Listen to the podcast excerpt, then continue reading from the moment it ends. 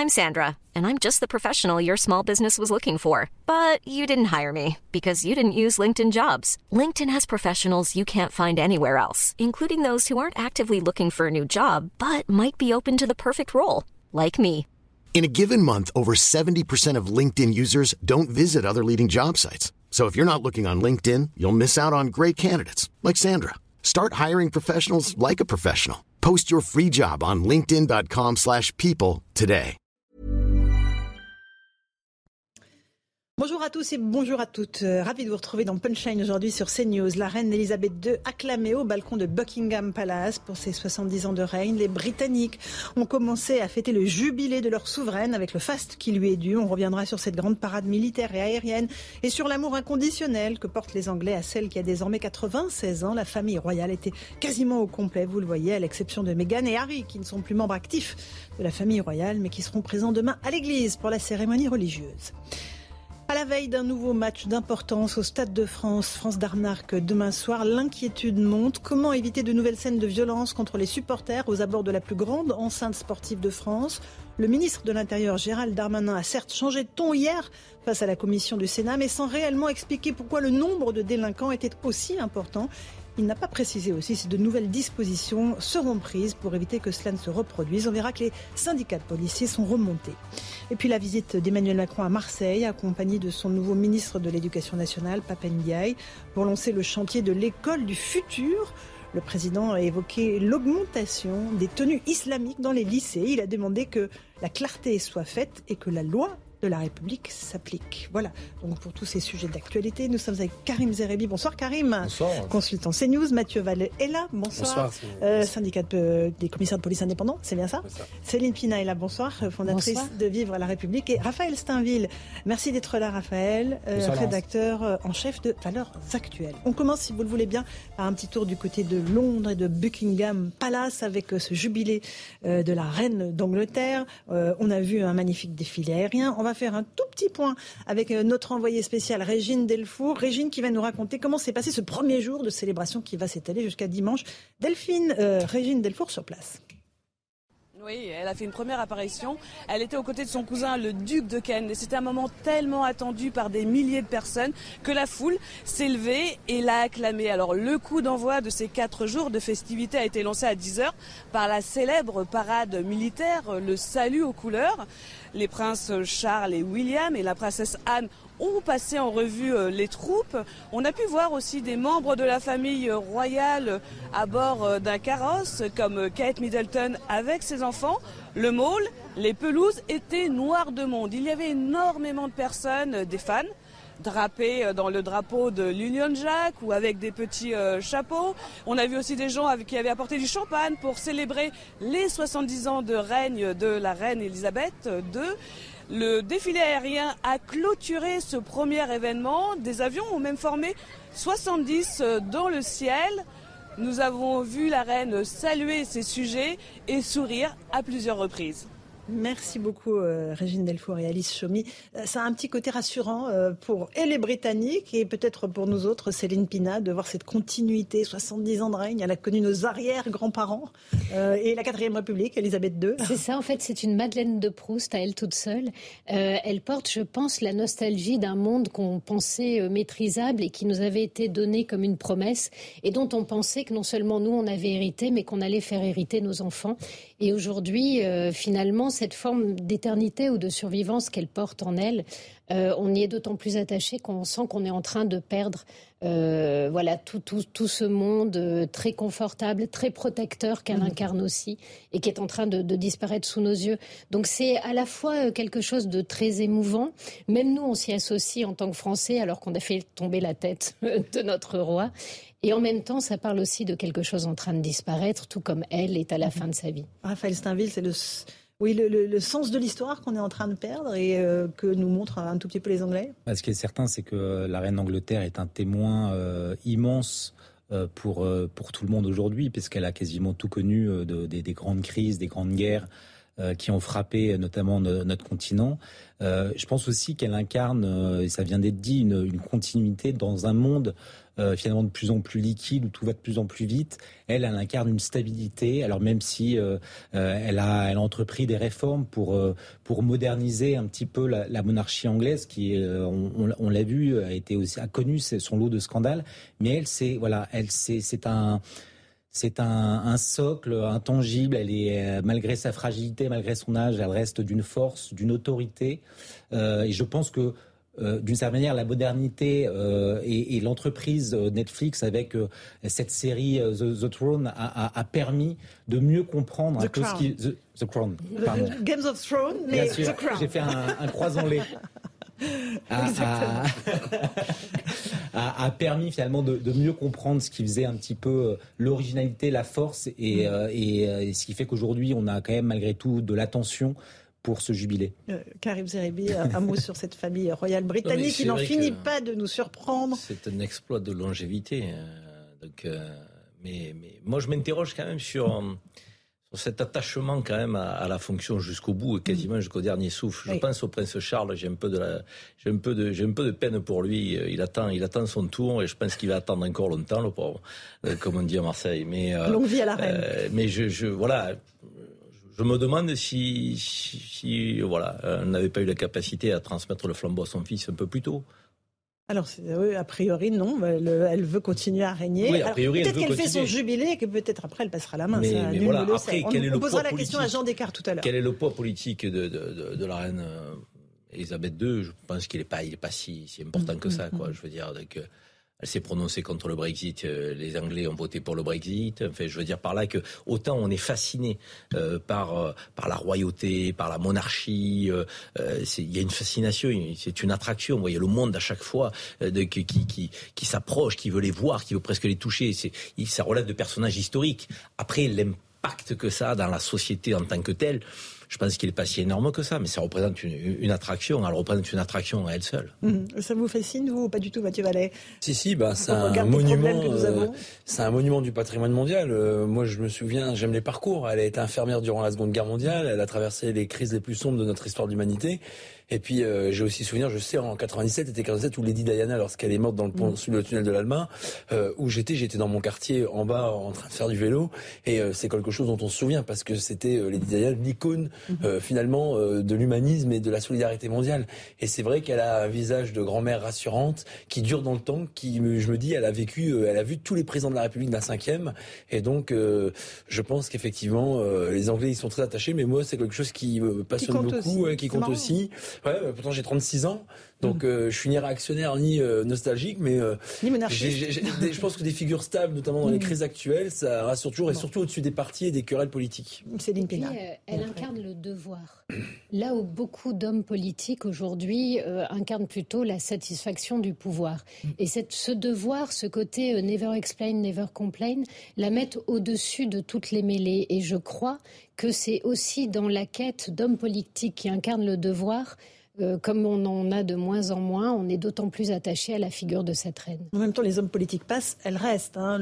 la monarchie a cet avantage-là qui vous garantit d'être un tout petit peu plus longtemps au pouvoir oui, n'importe quel président. Hein. Du coup, il fait même contraste avec sa famille, qui pourtant euh, incarne la même pérennité quelque part, parce que la famille royale, ça va au-delà de la reine. Et ce sens du devoir, c'est vraiment elle qui l'incarne. Mhm. Peut-être le prince William a réussi à ne pas le désincarner, mais en tout cas, il ne l'incarne pas encore. Elle est la seule figure, je trouve, qui incarne à ce point-là le pouvoir comme étant un devoir et non pas euh, un abus. Ce qui est d'ailleurs, pour répondre peut-être à Karim Zaibi qui euh, s'interrogeait sur le fait qu'elle aurait pu passer peut-être le pouvoir, c'est que c'est d'abord euh, une, une, figure qui, euh, qui, qui, exerce le pouvoir par obligation. Il y a une il y, a, y, a, quelque chose qui, qui s'impose à elle malgré elle et, et, et c'est alors on peut s'en étonner mais il se trouve que dans cette dans cette, euh, dans cette force qu'il faut pour, euh, pour occuper cette charge. On comprend mieux qu'elle finalement qu'elle ne renonce pas. Euh, l'exemple de son, de, son nom qui avait finalement renoncé à occuper mhm. le, le, pouvoir par amour pour une, pour une américaine explique, parce que je pense que c'était un traumatisme dans la famille royale, explique pour partie qu'elle qu'elle qu'elle dure malgré la fatigue, malgré la vieillesse. malgré la perte de son mari. Et malgré la perte de son mari. Absolument. Karim, un tout dernier mot là-dessus. J'entends ces arguments. Hein. Après, euh, voilà, je me dis qu'à un certain moment, elle aurait pu passer le flambeau à son fils, qui, qui, euh, voilà, qui était à ses côtés, qui aurait pu peut-être incarner aussi à sa manière euh, de la monarchie, et qui passera lui aussi après au prince William, qui était assez dans la lignée, je trouve, de la, famille, comme disait Céline, contrairement à Harry, qui est un peu pas borderline, mais bon, lui, c'est quand même le jeune d'aujourd'hui, quoi. Donc William est assez carré. Là, je me disais que finalement qu'est-ce qu'elle était obligée d'attendre la fin pour que ce flambeau soit passé Ou est-ce que ça peut pas être quelque chose aussi de, fort symbolique Mais vous m'avez répondu avec des arguments qui, tiennent la route. Qui vous ont convaincu. Voilà pour euh, ce jubilé euh, de la reine d'Angleterre. On y reviendra tout à l'heure à 18h. Euh, pour l'instant, il est pratiquement 17h. Si vous nous rejoignez en direct sur CNews, on va faire le rappel des titres de l'actualité avec Mathieu Devez.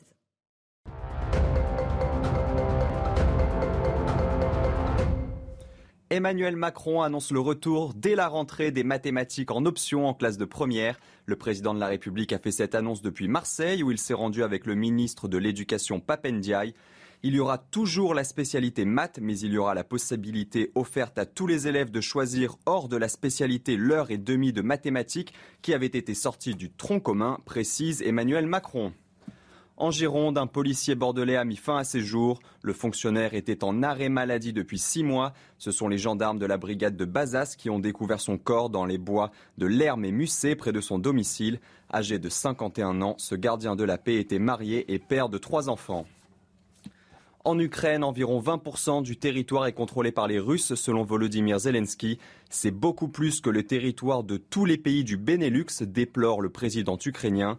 Depuis le début de l'invasion, les Russes ont pris le contrôle de certaines régions du sud de l'Ukraine, l'essentiel de la région de Kherson et une partie de celle de Zaporizhia. Ils ont aussi progressé dans le Donbass, dans l'est du pays, avec notamment la prise de Mariupol.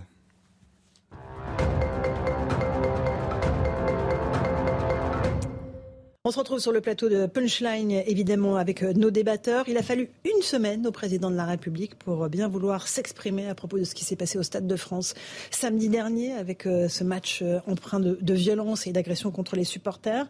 Le président de la République était en, visite aujourd'hui à Marseille, dixième visite à Marseille depuis son premier quinquennat, pour parler d'éducation nationale. On y reviendra dans un instant. Mais il a finalement accepté de répondre aux questions des journalistes. Il les avait balayées d'un revers de la main jusqu'à présent.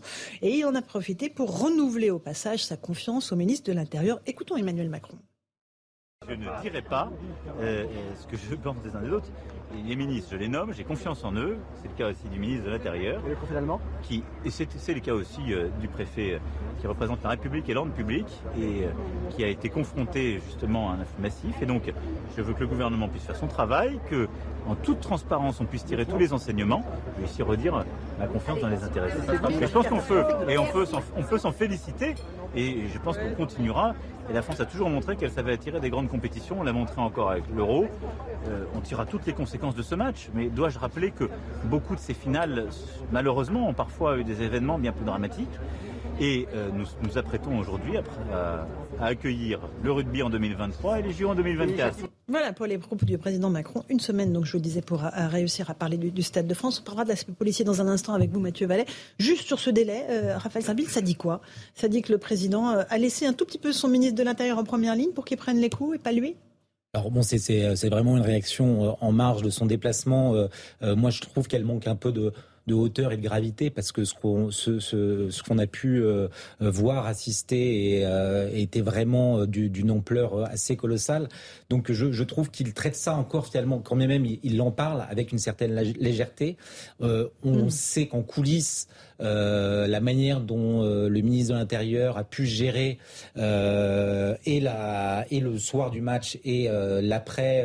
et les déclarations. Et les, les déclarations ont été très mal vécues au plus haut niveau de, de l'Élysée.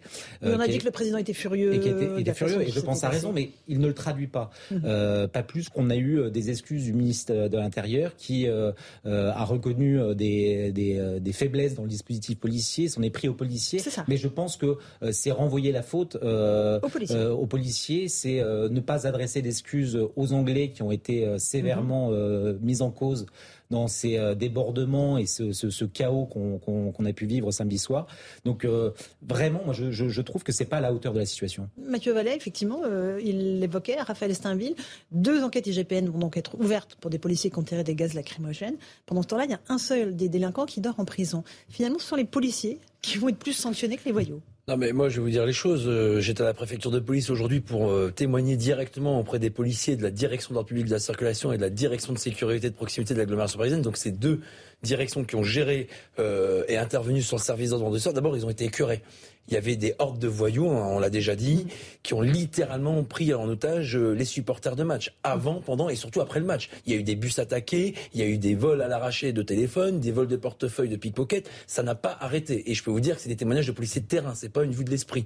Donc ils ont été écurés par cette soirée, et là, ils sont touchés.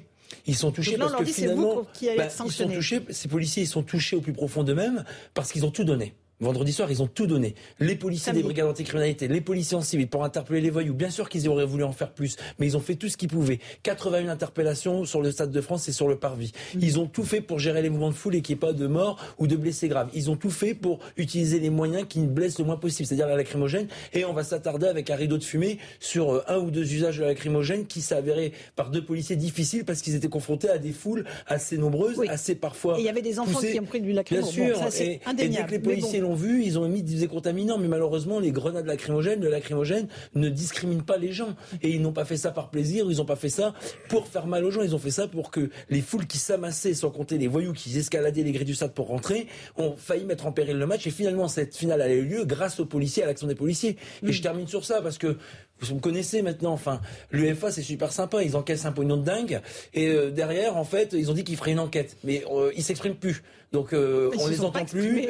L'UEFA ne s'exprime pas, ils ne s'exprime plus à part le communiqué. Donc c'est un peu simple que l'organisateur, c'est comme si chez moi je fais une, une soirée où on fait des festivités, et puis quand il y a un problème, on dit bah c'est la police alors qu'elle avait rien à voir et que justement elle est venue aider ces stadiers, cette organisation qui a été en échec sur cette organisation de la Ligue des Champions. Mais ça, visiblement, ça intéresse personne parce que c'est plus simple de taper sur des policiers, commissaires, officiers, gardiens de la paix qui ont tout donné, qui ont eu beaucoup de courage parce qu'il y a des policiers qui ont été agressés, il y a des policiers qui ont été outragés, il y a eu des interpellations pour ça. Et puis finalement, on n'a été aidé par personne, ni par la justice, ni par l'organisateur. Et aujourd'hui, on nous explique que le problème, ça serait deux policiers qui ont utilisé la lacrymogène. Bah, enfin, la ficelle, elle est un peu grosse. Moi, il n'y a pas d'ambiguïté. C'est soutien total à ces policiers que je connais bien, où moi j'exerce encore l'activité activité opérationnelle au sein d'une BAC départementale de nuit. Donc je peux vous dire que le problème ce soir-là, c'était pas la police, c'était les voyous, c'était la racaille qui est venue perturber ce match. Une partie pour entrer dans le stade et une autre partie pour faire son supermarché en transformant cette esplanade en véritable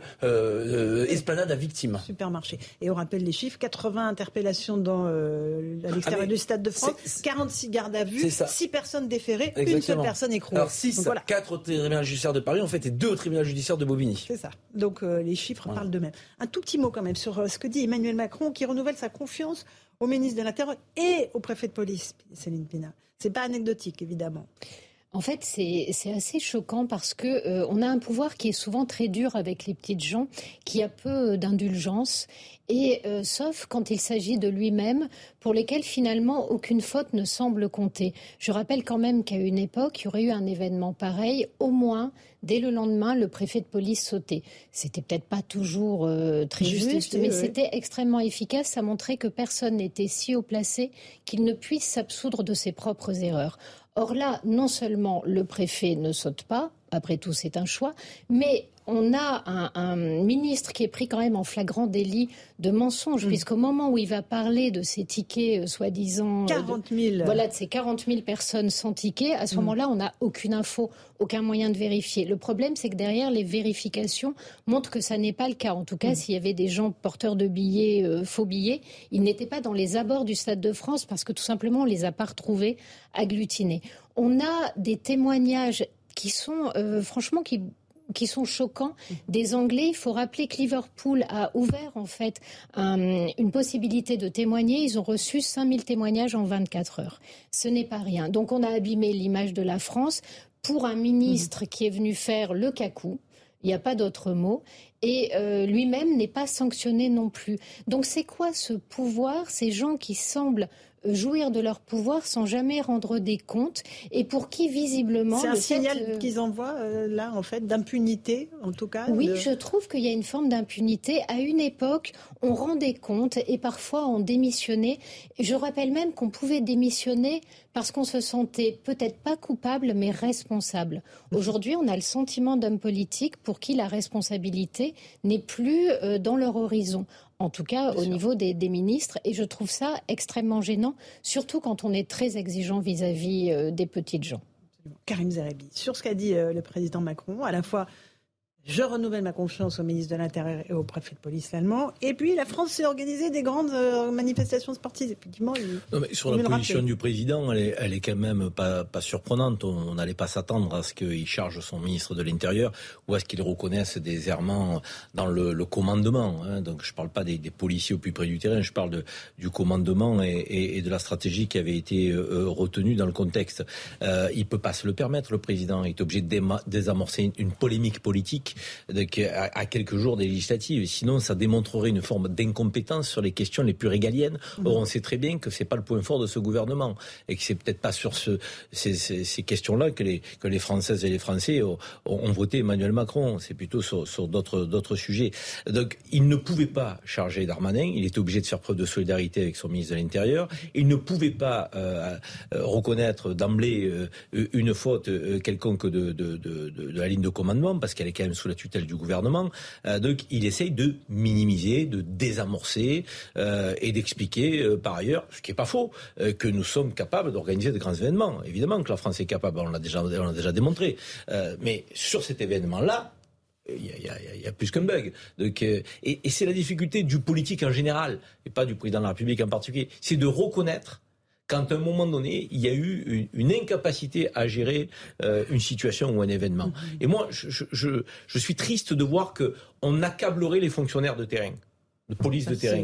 Ceux qui sont toujours au cœur de l'action, les mains dans le cambouis, euh, pris dans les imbroglios d'une situation parfois euh, qui est très difficile à maîtriser. Il y a quand même à un moment donné un dispositif qu'il faut mettre en place et qu'il faut anticiper. Il y a des gens qui sont en responsabilité au-dessus euh, des gardiens de la paix, euh, des brigadiers, euh, des majors. Il y, a, il y, a, des gens au plus haut niveau qui décident d'une stratégie, qui ont des informations donc, qui mm. doivent leur provenir. Et puis il y a des, des, des, des collaborations avec l'UFA notamment, là qui devraient se mettre en œuvre. On voit que la collaboration avec l'UFA, on se demande où, elle a été mise en œuvre. On voit que le phénomène de délinquance euh, donc, crapuleuse n'a pas été, euh, euh, je dirais, jaugé à sa juste mesure. Et donc peut-être que le dispositif n'était pas adapté. Ce qui a mis les policiers face à une difficulté, c'est de, de, de, gérer le supporter classique. Et c'est une gestion en sécurité ah publique et, en maintien de l'ordre. Donc la gestion des foules, même s'il n'y a pas de bagarre, même s'il n'y a pas de... C'est une gestion. Donc il y a cette gestion-là qui est une gestion habituelle. Et en plus, il y avait effectivement des groupes qui venaient détrousser les supporters, donc faire état d'agressivité, d'agression, de violence et autres. Donc, est-ce que le dispositif était adéquat à ce qui s'est passé? C'est ça la vraie question. Il faut l'assumer mm. du côté du commandement.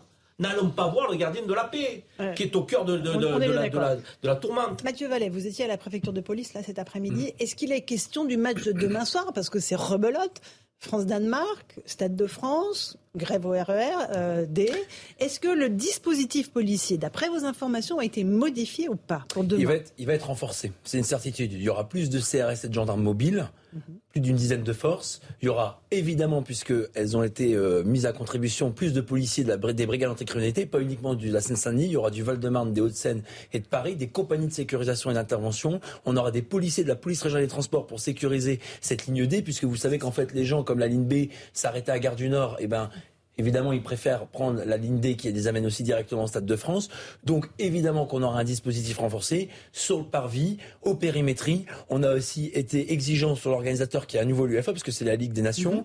et donc qui mettra aussi des stadiers normalement suffisamment nombreux. Même si on nous dit 1600, on voit bien que ça a été finalement le, gros foutoir quand il s'agit d'avoir cette foule qui arrive en masse. Mhm. Et puis, je peux me permettre quand même une réflexion, parce que ce qui nous a choqué, nous, mhm. c'est ce que Camus disait, mal nommer les choses, c'est rajouter du malheur au monde.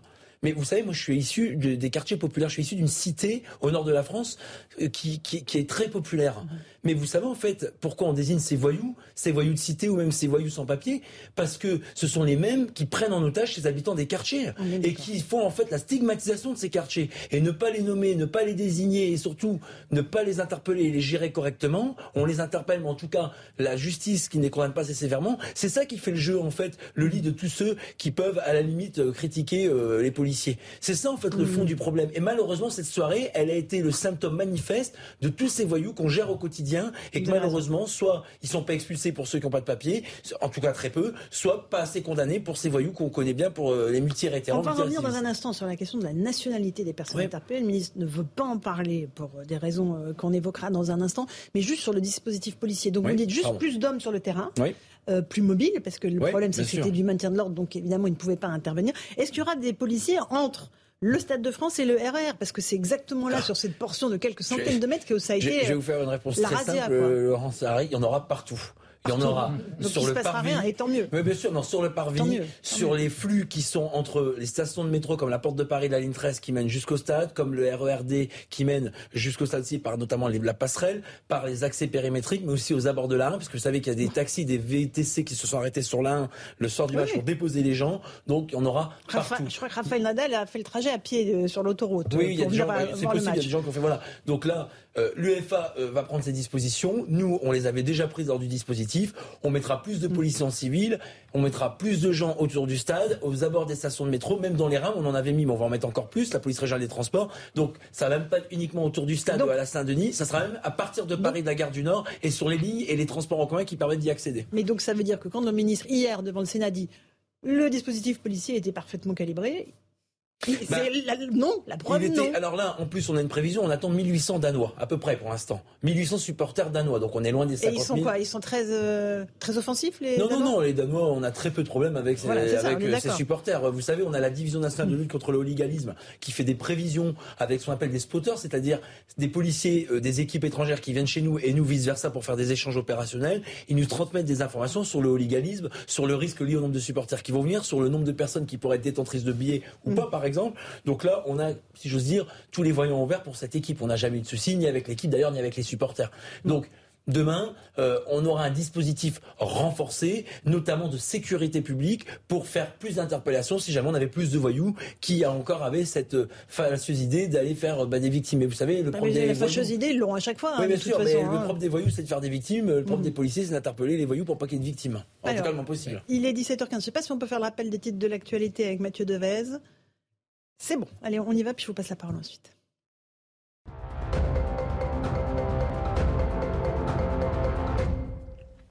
Les résultats de Parcoursup vont bientôt tomber. Ce sera à 19h. Les 936 000 candidats vont commencer à recevoir les réponses aux vœux qu'ils ont formulés.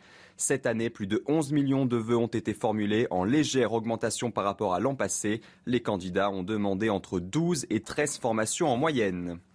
Pour la première fois depuis 20 ans, les diplomates du Quai d'Orsay appelaient à faire grève, un appel lancé par un collectif de 500 diplomates et plusieurs syndicats. Ils s'opposent au remplacement de deux corps parmi les plus prestigieux du ministère des Affaires étrangères pour un corps unique, encourageant la mobilité entre les administrations. L'Organisation des pays exportateurs de pétrole accélère la cadence pour freiner l'envolée des prix depuis le début de la guerre en Ukraine.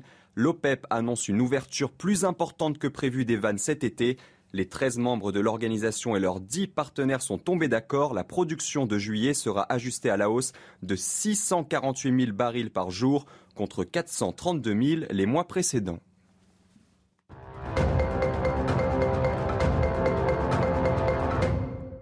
On se retrouve sur le plateau de Punchline. Karim Zerebi, un tout petit mot sur le dispositif policier hyper renforcé dont vient de nous parler Mathieu Vallet pour euh, le match de foot de demain soir. Évidemment, euh, ça veut dire euh, en, miroir que celui de samedi dernier n'était pas calibré correctement. Non, mais moi, j'entends, il faut faire toute la lumière sur euh, les manquements à, à cet événement qui aurait dû être une fête et, et, qui a tourné au drame. Mais il ne faut pas jeter le bébé à l'eau du bain. Les, les, nous savons encadrer les grands événements sportifs, nous l'avons déjà fait. Je veux dire, de, les fonctionnaires de police, lorsqu'encore une fois, ils sont en nombre suffisant et lorsque le dispositif est adapté à la hauteur de l'événement, On sait faire. On ne découvre pas avec cette finale de Coupe d'Europe euh, les événements sportifs de grande ampleur en France. Donc euh, il ne faut pas qu'on se raconte d'histoire. Ça veut dire que des moi j'y vais au Stade de France régulièrement pour voir des grands événements. Il y a plus de 80 000 personnes. Ils, ont été dépassés. Enfin, c'est ça la réalité. Ils ont été complètement mais Ce que je veux dire, quand je dis il ne faut pas jeter le bébé avec le bain, ça veut dire il faut analyser les manquements à cet événement, mais ne pas remettre en cause le savoir-faire de nos forces de l'ordre, donc en, en euh, euh, maintien de l'ordre, je veux dire. Mmh, donc mmh, mmh. J'entendais dire après cet événement, oh le maintien de l'ordre à la française, mais il faut être sérieux. Le maintien de l'ordre à la française, il est toujours reconnu. Et nous avons toujours la capacité d'assurer des grands événements. Et je suis sûr que nous le démontrerons encore à l'avenir. En revanche, là, il y a dysfonctionnement. Et il faut analyser le dysfonctionnement avec la plus grande lucidité. Et c'est, euh, j'ai envie de dire, de la responsabilité du ministre de l'Intérieur lui-même. Et pas de minimiser, pas de dire, oh ben, on n'a jamais mis autant de forces de l'ordre pour cette finale. C'est pas vrai. C'est pas vrai. Sinon, il n'y aurait pas eu de manquement s'il y avait jamais eu autant de forces de l'ordre. Mm. Parce que les fonctionnaires de police, lorsqu'ils sont nombreux et lorsque le dispositif est bien calé, ils, savent maîtriser les mm, mm, situations. Or, ça n'était pas le cas. Moi, je pense qu'ils ne s'attendaient pas à ces hordes de voyous. Je pense que c'est là qu'il y a eu le débordement. Autant ils s'attendaient potentiellement à des débordements. L'afflux des supporters et les Oui, mais l'afflux des supporters, encore, je pense que ça aurait pu euh, se juguler euh, un temps soit peu parce que euh, il y avait 2700 billets, on dit. On dit qu'il y avait Il parle de 40 000, le ministre. Oui, mais justement, c'est là la dichotomie. Et c'est là aussi. C'est ça. Faux billets. Et c'est là où il faut que toute la lumière soit faite. C'est pas pareil. Mais on n'a toujours pas la réponse, hein, Karim. On l'a toujours pas. Oui, mais c'est ça qui est pas normal. Où sont passés les 40 000 de Gérald Darmanin Ce qui est embêtant aussi, c'est qu'on a eu des témoignages de policiers policiers qui expliquait qu'en fait ce phénomène de souricière et ce phénomène de bande de voyous mhm. est connu et reconnu dans certains endroits autour du Stade de France parce que c'est lié aussi à la configuration des lieux et euh, ils sont très bien élevés, donc euh, ils ne sont pas frontaux, mais on avait quand même le sentiment qu'ils n'avaient pas été entendus et écoutés, et qu'il y avait peut-être quand même, euh, de la part des policiers de terrain qui font remonter un certain nombre d'informations, peut-être peu d'écoute de la part de la, de la hiérarchie. Ça, c'est quand même plus problématique parce que le phénomène, justement, n'est pas si nouveau, ce phénomène de bande autour du Stade de France. Ben, moi, en tout cas, encore une fois, pour aller à tous les événements, rugby, football et autres, je n'ai jamais vu. Vous jamais eu peur en sortant du stade? Sérieux, Karim Ah non, non, non. À part les mouvements de foule, je vois pas de, je vois pas de voyous détectables qui auraient pu venir me détrousser. Donc je pense que là, mm. il y a eu une organisation particulière de la part de ces, de ces groupes de voyous de, qui se sont dit on va se faire du supporter anglais ou du supporter espagnol. Je pense que c'est. C'était ça, Mathieu Vallet ah, De toute façon, euh, dès le début du dispositif, euh, les policiers aguerris, expérimentés, qui connaissent d'abord et la Seine-Saint-Denis, parce que c'est au Stade de France et Saint-Denis, c'est la Seine-Saint-Denis.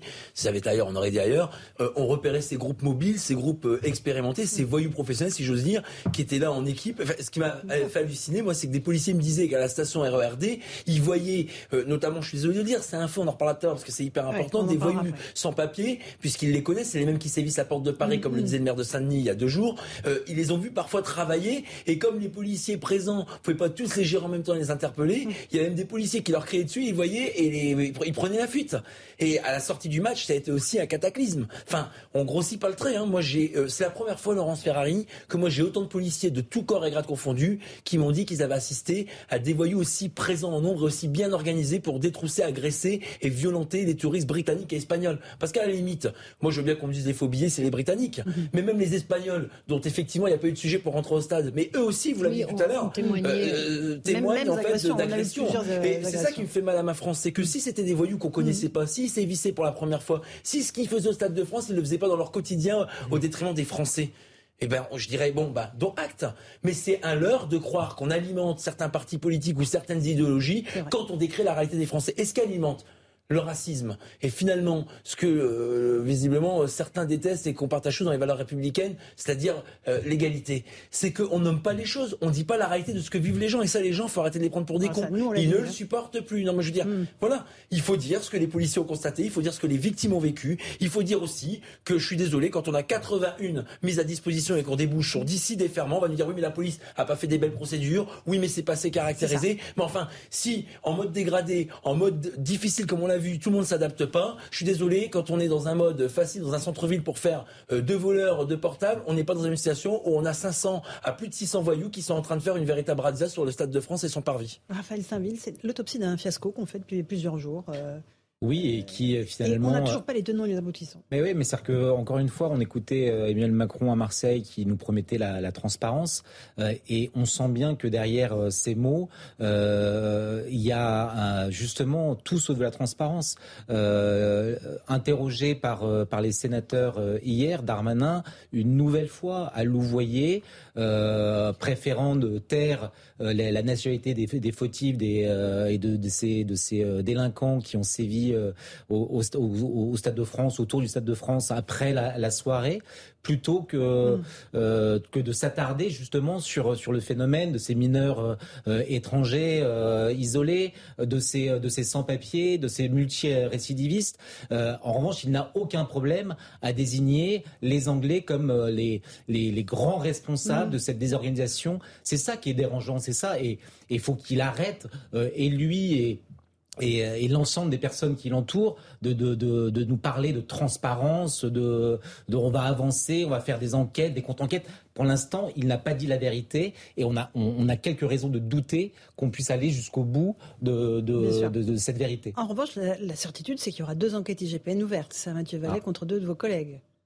Ah bah alors on a déjà demandé de rendre des comptes et de faire des écrits, ça je peux vous le dire. Mhm. Et euh, effectivement, euh, bon, écoutez, euh, moi, je veux bien qu'on peut reprocher tout et n'importe quoi à nos policiers. Moi, j'ai fait de l'ordre public et j'en fais encore. Hein. Euh, je sais ce que c'est que porter un bouclier ou un casque. Je sais ce que c'est que faire face à une foule qui, lorsqu'elle est en nombre, elle est désinhibée par la responsabilité, par l'intelligence, parce que quand on est nombreux, on pense qu'on ne sera pas identifié, puis on croit que tout est permis. Et là, les policiers ont fait face à ça. Euh, ils ont voulu répondre du mieux qu'ils pouvaient. Et en réalité, on constate bien, parce qu'il faut le dire, personne n'a dit, que aucun supporter, aucune personne a dit que les policiers avaient fracassé ou violenté par plaisir des, des, des victimes. Enfin, euh, les victimes, j'entends mm. celles qui euh, ont après euh, déclaré d'avoir été mm. victimes d'un vol, d'une agression. Enfin, c'est injuste. En réalité, c'est injuste parce que je connais la valeur des policiers. Karim Zeribi, je suis content de vous avoir entendu dire que vous savez la valeur des policiers de terrain. Il faut arrêter de faire une différence. Mm. Ce soir-là, il y avait des commissaires de police, il y avait des officiers de police, il y avait des gardiens de la paix. Il y avait tout le monde les mains dans le cambouis. Donc moi, la division dans les rangs, la division entre les corps de la police, ça fait le jeu en fait de personnes, sauf de ceux qui nous détestent et sauf qui disent toujours que le problème c'est la police. Je pense qu'il faut une unité d'institution face aux difficultés et le courage d'un ministre de l'Intérieur dans des situations difficiles. Et eh ben, c'est dans ces moments-là où on l'attend parce que c'est vrai que c'est dur. C'est vrai que c'est dur. Hein. Moi, euh, j'aspire pas mais je, comprends que c'est dur d'être ministre de l'Intérieur. Mais c'est là où la vertu d'un ministre mm. s'évalue à l'aube du soutien qu'on a indéfectible aux policiers parce qu'on sait que quand c'est difficile, il faut être derrière les gars, surtout quand c'est les mecs qui en prennent plein la figure sur le terrain. Un tout petit mot pour euh, avant la pause. On peut pas comprendre ces, ces, ces enquêtes IGPN dans le contexte parce que euh, qui peut aujourd'hui euh, euh, prétendre que... enquête, c'est pas suivi, mais ça sera éventuellement les sanctions. C'est ça qui serait mal compris. Mais, non, mais même qui est, je suis désolé, mais je vais même jusqu'à l'idée de cette enquête parce que si vous voulez trouver une faute dans, le, dans, dans, ce contexte, vous la trouverez. Vous croyez que tous les fonctionnaires de police en lucidité absolue dans ce contexte de guérilla, de que peut-être il y a un jet de bombe lacrymogène qui s'est pas fait au bon endroit au bon moment. Si vous voulez pointer ça du doigt, vous trouverez. Mais est-ce que c'est, ça doit être ça le cœur de notre démarche? Est-ce que ça doit être ça le cœur de la transparence, pour reprendre le terme euh, Le cœur de la transparence, c'est est-ce que notre dispositif a été efficace? Oui ou non? Sinon, pourquoi? Mais pas aller chercher celui qui a sorti sa bombe lacrymogène au moment où il fallait ou il fallait pas. Je veux dire, je pense qu'on est, à côté de l'essentiel. Je veux dire, et, aller vers de l'accessoire alors que la, question est grave elle est grave pour l'image du pays, elle est grave pour notre euh, capacité aussi à défendre nos fonctionnaires de police. Je veux dire, c'est pas dans ces moments-là qu'on va chercher à enfoncer nos fonctionnaires de police, enfin. Je veux dire, pourquoi? Pour se dédouaner d'une responsabilité peut-être à un autre niveau? Hmm. c'est trop facile. Alors on fait une toute petite pause. On se retrouve dans un instant euh, dans Punchline. On évoquera euh, le refus du ministre de donner les nationalités des personnes qui ont été interpellées. Il ne veut pas essentialiser la délinquance. On en débat dans un instant dans Punchline. 17h30, bienvenue si vous nous rejoignez à l'instant dans Punchline sur CNews. Tout de suite le rappel des grands titres de l'actualité avec Mathieu Devez.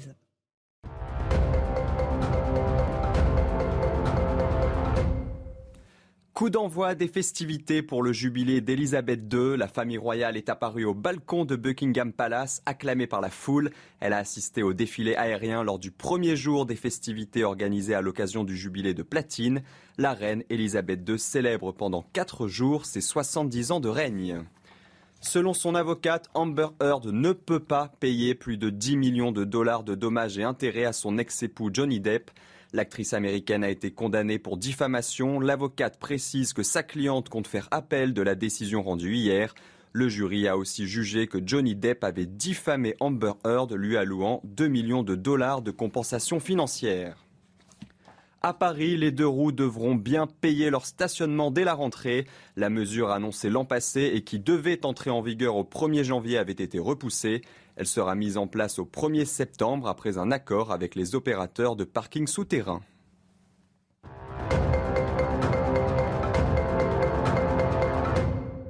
On se retrouve sur le plateau de Punchline avec Karim Zerebi, avec Mathieu Vallet, qui est commissaire de police, Céline Pina et Raphaël Steinville de Valeurs Actuelles. On va s'intéresser euh, à la nationalité des personnes qui ont été interpellées après euh, les violences du Stade de France. Le ministre Gérald Darmanin s'est montré assez irrité hier devant le Sénat euh, parce qu'il avait été interrogé sur la nationalité donc de ces délinquants. Pas question pour lui d'essentialiser le sujet. Explication de Sandra Tchombo, puis on en débat ensuite sur le plateau. Interrogé sur la nationalité des 44 personnes interpellées samedi dernier aux abords du Stade de France, Gérald Darmanin a refusé de répondre. Il dénonce une stigmatisation de la Seine-Saint-Denis. Cette mesure de prudence est non justifiée, selon Georges Fenech.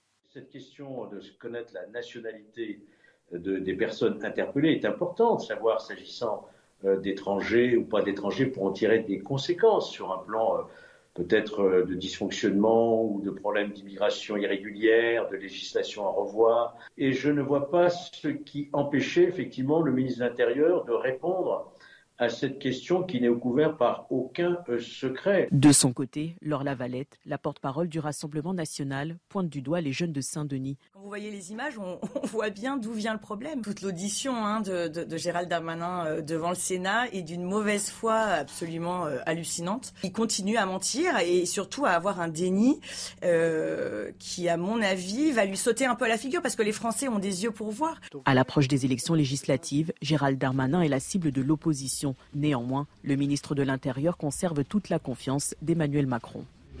Mathieu Vallée, je me tourne d'abord vers vous. C'est important de connaître la nationalité des personnes interpellées, ou plutôt, ce qui est important, c'est le statut administratif, c'est-à-dire est-ce qu'ils sont en situation légale ou pas? Bah, Ce qui est surtout important de savoir, effectivement, c'est leur situation sur le territoire national. Enfin, moi, je suis désolé, mais quand je vais dans un pays étranger, je respecte les lois et les règlements de ce pays. C'est même le pacte de notre République. Et on constate qu'il y a une représentation assez forte des personnes qui sont en situation régulière sur le territoire national, dont acte, ça veut dire qu'elles sont rentrées illégalement. Mhm. Merci pour ceux qui font les efforts de se mettre en conformité avec notre législation pour avoir des papiers et trouver souvent un travail. Et puis, d'une certaine manière, c'est ce que les policiers constatent. Quand on a, alors pas tous évidemment, mais quand on a une partie des voyous qui sont des mineurs étrangers isolés, ou alors qui sont absolument pas mineurs d'ailleurs, et qui veulent bénéficier euh, du totem d'immunité qu'on a dans le droit du mhm. code pénal. Vous voyez, comme, quoi la minorité, le statut compte, c'est important qu'on puisse identifier notre délinquance. Mhm. Et moi, je suis aussi là au regret de vous dire que euh, les Français ne, peuvent, ne supportent plus que des gens qui rentrent illégalement sur le terrain national se payent en plus ce luxe de faire des victimes. Quand mhm. on rentre de manière euh, interdite sur un territoire et qu'en plus euh, on ne respecte rien, et eh ben moi je dis que ça doit être expulsé. C'est ça aussi qu'on comprend pas. Et quand vous interpellez dix fois des personnes qui sont en situation régulière, que soit elles sont pas condamnées ou soit elles sont condamnées mais elles sont pas incarcérées et que derrière elles ressortent et qu'elles recommencent, eh ben c'est euh, la triple peine pour les victimes et les policiers. Et d'une certaine manière aussi, je réponds à ce que j'ai entendu, je l'ai dit tout à l'heure, moi je suis issu d'une cité. Mais ce qui stigmatise nos quartiers en réalité, c'est ces voyous minoritaires à qui on autorise tout. Les rodéos, les trafics de stupes, les halls d'immeubles. Alors quand je dis on autorise tout, c'est pas que les mmh. policiers n'interpellent pas, au contraire. C'est que la réponse pénale, la justice, non seulement peine à les condamner, mais surtout elle peine à les incarcérer. Parce qu'on a parfois certains par idéologie qui euh, mettent du temps à les condamner, parce qu'on manque de places de prison, parce qu'on priorise pas qui on met en prison, notamment ceux qui fracassent les victimes. C'est ça aujourd'hui que les Français veulent, du bon sens. Ceux qui viennent mmh. illégalement sur le territoire avant même qu'ils commettent une infraction, normalement devraient être expulsés. Et puis, je vais vous faire rire pour la fin, parce qu'on va en rigoler, parce que sinon on mm. pleurerait tous les jours. Euh, un, euh, si, euh, une personne qui n'a pas de papier, en majorité, on lui remet une obligation de quitter le territoire mm. français, le QTF. Et vous savez ce qu'on dit en fait? Ah, bon, bah, vous êtes rentré en situation régulière, voici un papier, monsieur, et vous avez un mois pour partir de votre plein gré. Mais qu'est-ce qu'il se Il se dit, bon, bah, on me laisse ressortir, on me remet un petit papier. Qu'est-ce que je risque à rester sur le territoire national et avoir une chance sur 10, mm. sur 100 de me refaire à nouveau attraper? Et puis en plus, bah, si je commets un acte de délinquance, mm. à la limite, je serai incarcéré dans une prison en France. Et puis après, eh ben, je pourrais ressortir à nouveau. Vous voyez, enfin, mm. on a même des gens présentés à la justice qui, en réalité, euh, bah, quand elles sont pas jugées sur le, le fêté et qu'elles sont euh, pas mises en détention provisoire, et eh ben on dit, bah, vous reviendrez à une date ultérieure. Et elles reviennent pas. Mais ça, c'est des témoignages, par exemple, des policiers du Val-de-Marne, de la Seine-Saint-Denis, ou même des policiers de Marseille. Pas que Bien sûr. Euh, Raphaël Steinville, sur le fait de ne pas euh, donner la nationalité. Il a refusé le ministre de l'Intérieur. Oui, c'est et puis sous prétexte que ça nourrirait les discours d'extrême droite. On, on connaît ça par cœur. C'est sûr qu'il eût été plus simple pour Gérald Darmanin que la presse dans son ensemble reprenne les éléments de langage du, du, ministre, du ministre de l'Intérieur et se concentre essentiellement sur ce problème de faux billets plutôt que euh, sur euh, ce qu'on a vu à travers les réseaux sociaux, puis les médias britanniques. Et heureusement, et lui, je, je le sais d'autant plus qu'il euh, nous a désigné, et le Figaro et vers les actuels, comme faisant, comme étant responsable de, finalement, de, faisant le jeu de, des extrêmes. non, c'est lui qui fait le jeu des extrêmes en niant cette, cette réalité, en étant dans le déni permanent.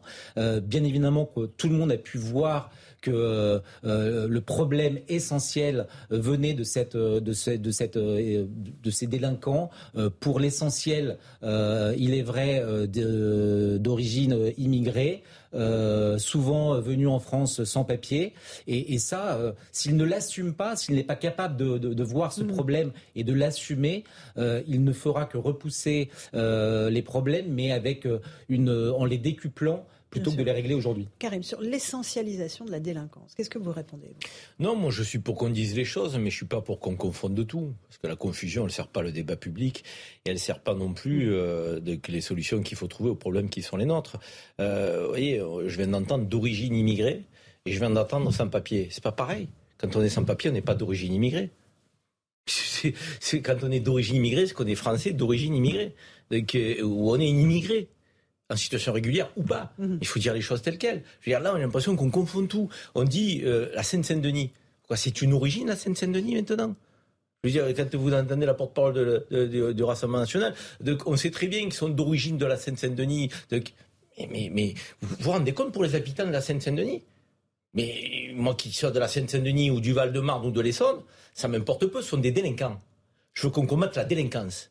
Après, quand on dit les jeunes de la Seine-Saint-Denis, je peux comprendre que les jeunes de la Seine-Saint-Denis, qui sont euh, immensément majoritaires, euh, à être honnêtes euh, et à essayer à faire leur place dans la société, puissent être choqués qu'on puisse effectivement parler de leur territoire comme ça. Mm. Il y a des problèmes en Seine-Saint-Denis, il y en a ailleurs, il y en a peut-être un peu plus en Seine-Saint-Denis. Ok, c'est la délinquance qu'il faut qu'on combatte, pas les habitants de la Seine-Saint-Denis.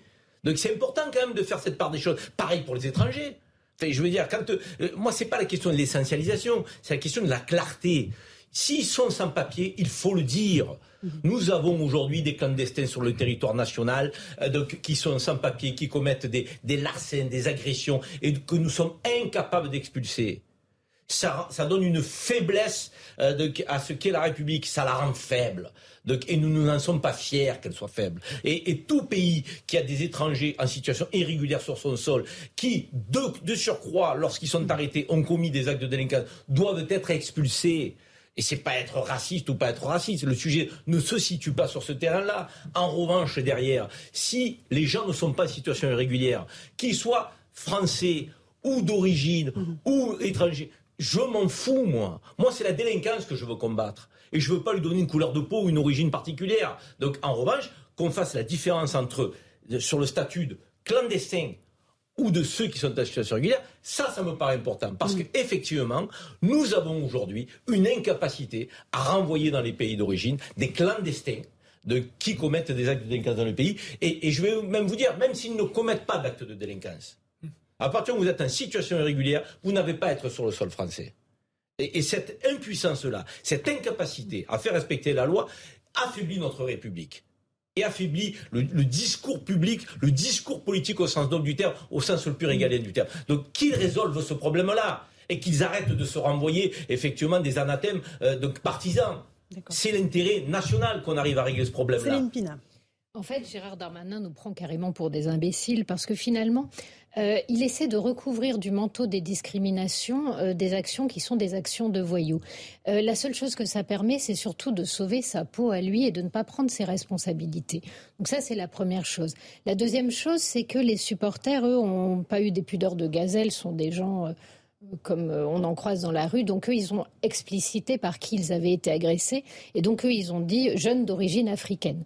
Euh, donc ils ont désigné en fait une, une forme d'origine. De, euh, cette origine-là, elle ne parle pas de tous les gens de la Seine-Saint-Denis. En l'occurrence, dans les personnes interpellées, il y avait des trois péruviens. Oui, aussi. Euh, et en tout cas, ça, ça, ne parle pas, ça ne parle pas. Ce qu'il faut voir, ce qu'il faut faire, c'est écouter les gens de la Seine-Saint-Denis, et eux sont très durs vis-à-vis de ces voyous, et eux n'ont aucun mal à donner les, des nationalités, alors qu'en fait, ils peuvent partager la même origine. Pourquoi? Parce qu'ils savent très bien que c'est pas lié à l'ethnie. C'est pas parce qu'on vient de tel ou tel pays qu'on porte en soi les gènes de la violence et de la délinquance. En revanche, ils identifient cela parce qu'ils savent aussi très bien que pour se protéger, ces jeunes-là utilisent aujourd'hui le thème des discriminations pour ne pas répondre de leurs actes. Alors, alors que ceux qui, dans les quartiers, sont victimes de discrimination et jouent le jeu, ne peuvent du coup plus mettre en avant cette case-là, parce que plus personne ne les écoute, parce qu'on en a marre mhm. des voyous qui utilisent le racisme pour continuer à perpétrer des actes illicites.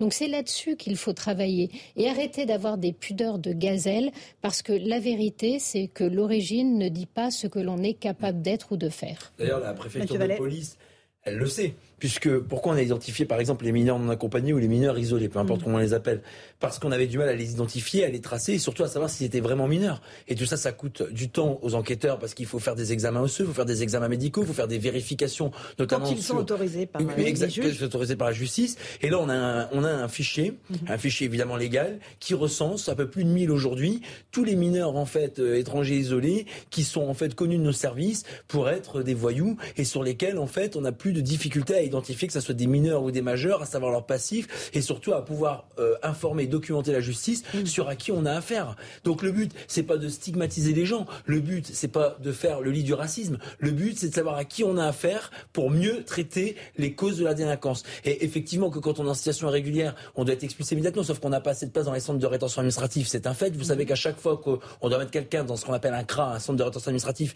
il faut qu'on appelle Paris pour savoir si sur le territoire national il y a des places disponibles. Et ensuite, quand on n'intercepte pas tous les étrangers en situation régulière, même si la police de frontière fait un travail remarquable, que ça soit à Perpignan, que ça soit à Menton, que ça soit à Calais, eh ben, on a aussi ces, ces, gens, pour une partie, pas tous évidemment en situation régulière, qui lorsqu'ils commettent un ou plusieurs délits, une ou plusieurs infractions, en fait, vous imaginez la victime, vous lui annoncez que non seulement il n'avait rien à faire sur le territoire national parce qu'il est rentré légalement, et en plus vous lui expliquez que comme on n'a pas su l'arrêter, derrière, eh ben, elle est victime d'une infraction. C'est encore une fois la double peine. Et on rajoute la triple peine si jamais on a une condamnation qui débouche pas sur mmh. une incarcération, alors qu'il y a eu par exemple un vol avec violence. Et moi, je peux vous donner pour terminer un témoignage d'un policier de la Seine-Saint-Denis que j'ai eu euh, lundi. Il s'est présenté à une audience au tribunal judiciaire de Bobigny à 9h la semaine dernière pour un euh, voyou sans papier qui l'avait agressé. Alors, comme si à l'issue de la garde à vue, lorsque le magistrat dit bon ben on le reconvoque euh, tel jour à telle heure au tribunal judiciaire il se présente. Enfin bon, il n'a pas de papier, il n'a pas de garantie de représentation. Alors je dis pas que c'est le cas tout le temps, mais là c'est un cas concret. Et eh ben le collègue s'est présenté à 9h avec son avocat.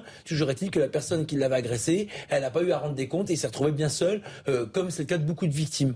Et c'est ça aussi qu'on dénonce, c'est que la victime elle est invisible aujourd'hui dans le système pénal. Elle n'a pas la parole, elle n'a pas la priorité, elle n'a pas autant de droits que le mise en cause. C'est ça aujourd'hui aussi que les Français supportent plus. Moi, je pense qu'on arrive, Laurence Ferrari, à un moment de notre histoire du pays où, en fait, il faut nommer les choses, il faut identifier les choses et il faut traiter réellement les choses, mais avec des moyens concrets et pas que de l'argent. Vous voyez, quand on dit des actions, des actions, voilà, mais tout pas simplement des actions. Mais quand on dit qu'on hmm. on expulse systématiquement les voyous en situation régulière, ben peut-être que ça coûtera un peu d'argent en termes euh, d'avions, en termes d'expulsion, mais derrière le signal est fort, c'est que ceux qui respectent la loi et qui font des papiers légalement, ils sont les bienvenus chez nous. Hmm. Ceux qui rentrent illégalement pour faire des infractions les victimes, et eh ben comme dans tout pays du monde, hein, que ce soit des États-Unis à la Grande-Bretagne en passant par l'Espagne ou euh, n'importe quel hmm. pays, et eh ben c'est euh, expulsion. On s'interrompt un instant, je vous passe la parole ensuite. Tout de suite le rappel des titres de l'actualité avec Mathieu Deves, 17h45.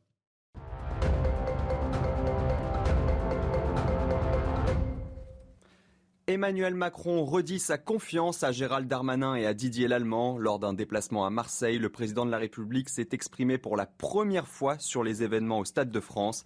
Le ministre de l'Intérieur et le préfet de police de Paris sont dans la tourmente après le fiasco de samedi lors de la finale de la Ligue des Champions.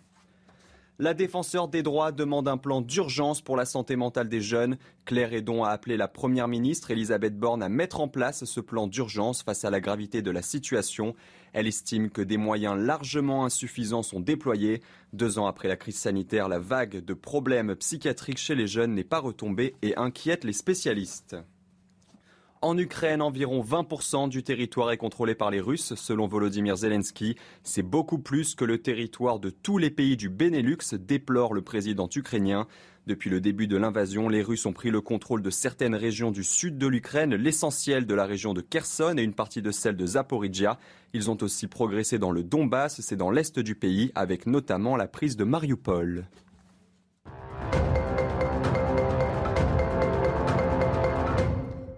On se retrouve sur le plateau de Punchline avec euh, notre commissaire Mathieu Vallet, Karim Zerebi, Céline Pina, Raphaël Steinville de Valeurs Actuelles.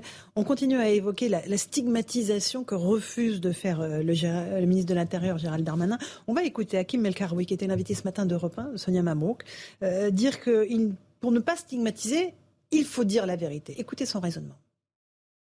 Moi, je pense que la meilleure façon de, ne pas stigmatiser, c'est de dire la vérité. Parce que quand on dit la vérité, on évite l'amplification, on évite le fantasme, on évite de dire n'importe quoi. Donc, je ne connais pas la nationalité. On connaîtra ou on connaît peut-être la nationalité de ceux qui ont été interpellés, puisque dans ces cas-là, il y a des vérifications d'identité. Euh, il y a peut-être quelques Britanniques, euh, il y a probablement beaucoup de Français, il y a peut-être quelques personnes d'origine étrangère non britanniques. Quand on regarde la carte de la délinquance en France, euh, là où elle est le plus importante, c'est pas à Versailles ou à Neuilly. Euh, c'est dans les quartiers pauvres des grandes villes. Et ceux qui souffrent le plus de cette délinquance, ce sont les habitants des quartiers pauvres des grandes villes. Et quand on fait des enquêtes sur le sentiment d'insécurité, bah, le sentiment d'insécurité, il est trois fois plus important dans les quartiers pauvres que dans les autres, euh, le que dans le reste de la France. Ce qu'on voit, c'est que il y a à la fois beaucoup de difficultés. Par exemple, la Seine-Saint-Denis, c'est le département le plus pauvre de France. Mais c'est celui qui, dans les dix dernières années, enfin, c'est le troisième département avoir créé le plus d'emplois dans les dix dernières années. Pourquoi? Parce que les banlieues des métropoles sont tirées vers le haut par la dynamique des métropoles. La croissance aujourd'hui en France, elle est faite dans les grandes villes. Et donc, les habitants de ces quartiers, ils ont un avantage, c'est qu'ils sont très près des grands centres de production, des grands centres économiques. Et ce qu'on voit, c'est qu'une partie d'entre eux s'en sort. Ils s'en sortent très bien. Et l'ascenseur social, en tout cas l'escalier social, il fonctionne pour eux. Le problème, c'est qu'il y a une partie importante, une minorité, mais vraiment importante, qui, elle, est laissée complètement de côté. Et c'est pour ça que lui, il propose voilà, euh, un plan pour l'avenir de ces quartiers euh, pauvres. Céline Pina, quand il dit, effectivement, il y a, il y a des jeunes qui s'en sortent, parce qu'ils bénéficient de la croissance des grandes villes et il y en a d'autres qui sont complètement abandonnés. Oui, c'est vrai, et, euh, c'est le cas en fait en général des quartiers de relégation. Mais en fait, moi, ce qui m'avait intéressé dans cette histoire de stigmatisation, c'est que je ne sais pas si vous vous souvenez, il y a un an, la Suède avait sorti une étude sur la délinquance, sur lequel justement elle corrélait euh, le niveau de délinquance avec, elle était remontée sur l'origine des parents. Et effectivement, elle montrait une surreprésentation de la population immigrée euh, dans les, auteurs d'actes de délinquance. Ce qui, en soi, ne fait pas tomber de la chaise. C'est-à-dire que quand vous êtes le dernier arrivé dans un pays, vous vous retrouvez euh, dans un quartier un peu à l'écart de tout, vous êtes emprisonné dans une logique qui est votre logique culturelle à vous, mais qui ne correspond peut-être pas à la logique du pays d'accueil, cet isolement, tout ça fait que les choses peuvent être plus compliquées avant de trouver euh, votre place. Donc, euh, c'est pas parce qu'on a des statistiques comme ça qu'il faut les étendre et, se mettre à juger euh, des pays hmm. d'origine ou des couleurs de peau. Je pense qu'on ne fait pas assez confiance à l'intelligence des gens. En revanche, il est important de savoir ça et de savoir où se situent ces poches de délinquance pour justement investir et agir dans le bon sens. Mathieu Vallet, peut-être, et après Karim. moi, Laurence Ferrari, pour terminer sur notre optimiste, J'aime profondément la France, mon pays. Ma mère est d'origine espagnole. Ce pays nous a accueillis les bras ouverts. Et je viens d'un milieu très populaire. Et vous savez, aucune institution, aucune subvention, mm. aucune assistanat remplacera l'amour et l'éducation d'une mère. Et ensuite, l'école. Mm-hmm. L'école de la République a permis d'être gardien de la paix, officier et commissaire de police. Et la police nationale, à ceux qui n'ont rien, la patrie et leur seul bien, et eh ben moi dans les quartiers populaires où je vivais, les policiers étaient le bien commun le plus précieux qu'on avait. Pour que je puisse rentrer chez moi, ma mère aussi, les rodéos qui pouvaient faire qu'on puisse avoir un accident, un petit allait dans un parc, une grand-mère qui revenait avec son cabas de faire ses courses, ou alors quand on rentrait dans le hall d'immeuble qu'on évince ceux qui fument et qui dégradent les boîtes aux lettres. Vous voyez, ce pays dont on critique tant dont on est forcément souvent dans le bashing. Et eh ben moi je suis désolé. Quand on est pauvre, on n'est pas un voyou. Quand on est pauvre et qu'on vient plus loin, la réussite elle est encore plus belle. Et moi, je me rappelle de cette sortie d'école des commissaires de police à Lyon et même de gardiens de la paix. J'ai vu cette étoile, ses yeux briller de ma mère, d'avoir cette fierté, d'avoir, mmh. et non seulement le parcours, l'éducation, mais aussi la chance qu'elle a peut-être pas eu par son passé. Parce que c'est le plus beau pour ces gamins. C'est pas de se dire qu'on est pauvre, misérable, que tous les malheurs mmh. sont sur notre dos, mais que finalement, cette France, ce beau pays qui est la France permet toutes les réussites, permet tous les succès, si on s'en donne les moyens, si on se lamente pas, si on pleure pas, si en fait on fait pas le voyou. Si on travaille. Et si on travaille. Et, tout ce que je veux vous dire, Laurence, sur cette France, c'est qu'on doit tous être fiers de cette France, mais bien nommer les choses, écarter cette minorité qui empêche ces euh, gamins de cité de mm. devenir avocat, magistrat, commissaire de police, euh, énarque. Et eh ben c'est ça en fait. Et c'est ça que je veux vous, dire ce soir parce que très beau message. Cette, cette fierté de cette France, elle permet tout sur l'évité de Sonia Mabrouk qui disait que les habitants des quartiers subissaient ces phénomènes de mhm. délinquance dans leur immense majorité. C'est bien de le dire, mais c'est mieux d'apporter la réponse pour qu'ils ne le subissent plus, la subissent plus cette délinquance. Mhm. Or, on voit bien aujourd'hui qu'il n'y a pas de dispositif policier pérenne et quotidien pour faire en sorte que ces habitants des quartiers ne soient plus pris en otage par les minorités qui sont évoquées de délinquants c'est pour ça que moi, je veux bien qu'on dise euh, euh, oui, mais euh, les habitants des quartiers, ils, ils sont majoritairement pris en otage. Mais une fois qu'on l'a dit, c'est quoi le mode opératoire pour lutter contre la délinquance dans ces quartiers? Pour les sortir de cette... Alors là, ça passe par l'éducation, dit-il, ça passe par la, ah répression aussi. Quand vous avez affaire à des trafiquants qui font du trafic d'armes et qui trafiquent la drogue donc, et, qui les empêchent de rentrer chez eux sans qu'ils portent euh, leur pièce d'identité, c'est plus de l'éducation, ça suffit plus. Je veux dire, il, faut... Non, non, mais les brigades spécialisées terrain, elles font du ponctuel. Elles font pas... Non, elles sont dans les quartiers. Mais elles sont. Elles sont Non non, mais j'y suis jamais dans les bah, quartiers. Non, hein. mais je peux vous dire qu'on ne voit pas aujourd'hui de brigades en tenue euh, et demander aux habitants. Sinon, vous pensez que les trafiquants prospéreraient? Si on était tous les jours présents en bleu dans les quartiers. Mais, c'est que c'est pas le cas. C'est qu'il y a un problème d'effectifs, il y a un problème de priorisation dans les effectifs. Et moi, je dis aujourd'hui qu'il faut mettre avant tout de la sécurité dans ces quartiers pour rassurer les habitants. À Marseille, dans les quartiers, je vous dire, Karim, c'est plus 120 policiers qui ont été affectés. C'est pas assez dans la deuxième On avait un retard qui était trop important. Dès qu'on explique que, par exemple, euh, euh, un délinquant ou un trafiquant de drogue se voit expulsé ou sa famille se voit expulsée d'un appartement, on a droit à une levée de bouclier en mode le pauvre et puis après sa maman, peut-être qu'elle n'est pas responsable de tout ce qui se passe, etc. etc.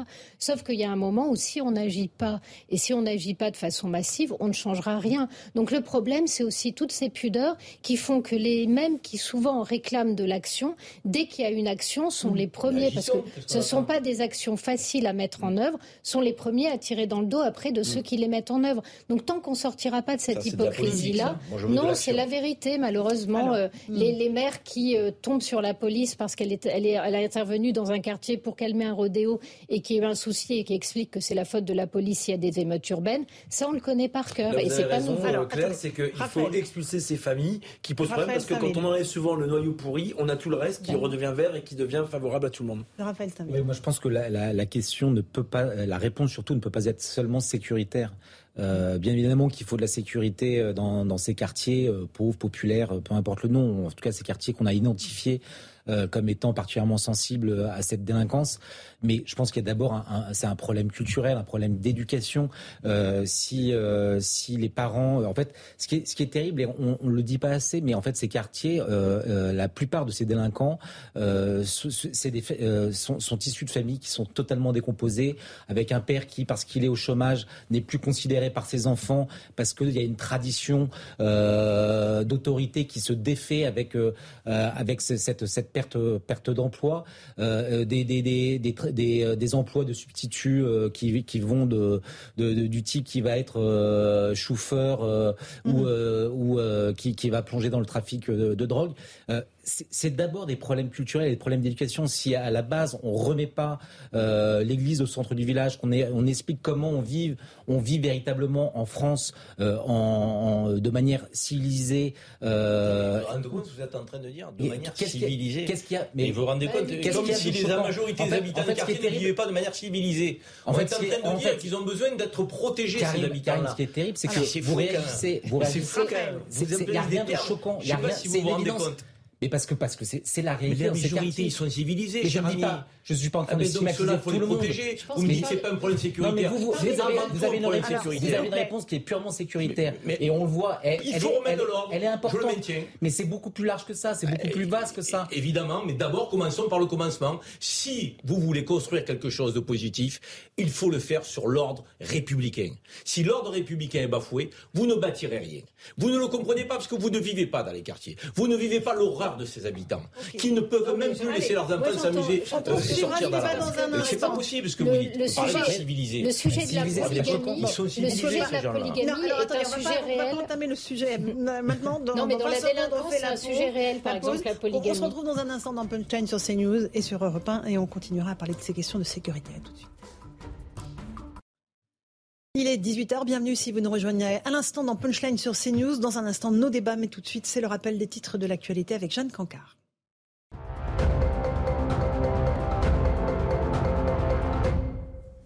Dès la rentrée prochaine, c'est le retour en option des mathématiques pour les classes de première. Les lycéens qui le souhaitent pourront choisir cette matière. C'est ce qu'a annoncé tout à l'heure Emmanuel Macron lors de sa visite à Marseille. Depuis la réforme du lycée en 2019, les mathématiques ne faisaient plus partie des matières enseignées dans le tronc commun. C'est le 30e suicide de policiers depuis le début de l'année en France. Hier, un agent s'est donné la mort à Bazas en Gironde. Il était âgé de 51 ans et père de trois enfants. En Ukraine, selon Volodymyr Zelensky, 20% du territoire est désormais contrôlé par les forces russes, ce qui correspond à environ 125 000 km, soit près de l'équivalent de la superficie de la Grèce continentale. En comparaison, avant l'invasion de l'Ukraine le 24 février dernier, l'armée russe occupait 43 000 km. Tous les regards, les caméras et les téléphones portables rivés sur Buckingham Palace aujourd'hui pour le jubilé de platine de la reine. Les Britanniques sont venus en liesse pour la voir, elle qui est apparue toute de bleu vêtue à deux reprises au balcon, entourée des membres de sa famille, excepté Meghan Markle et le prince Harry, exclus du balcon car désormais considérés comme membres non actifs de la royauté. Les, festivités ont commencé aujourd'hui et vont durer jusqu'à dimanche durant ce très long week-end férié en Angleterre pour l'occasion.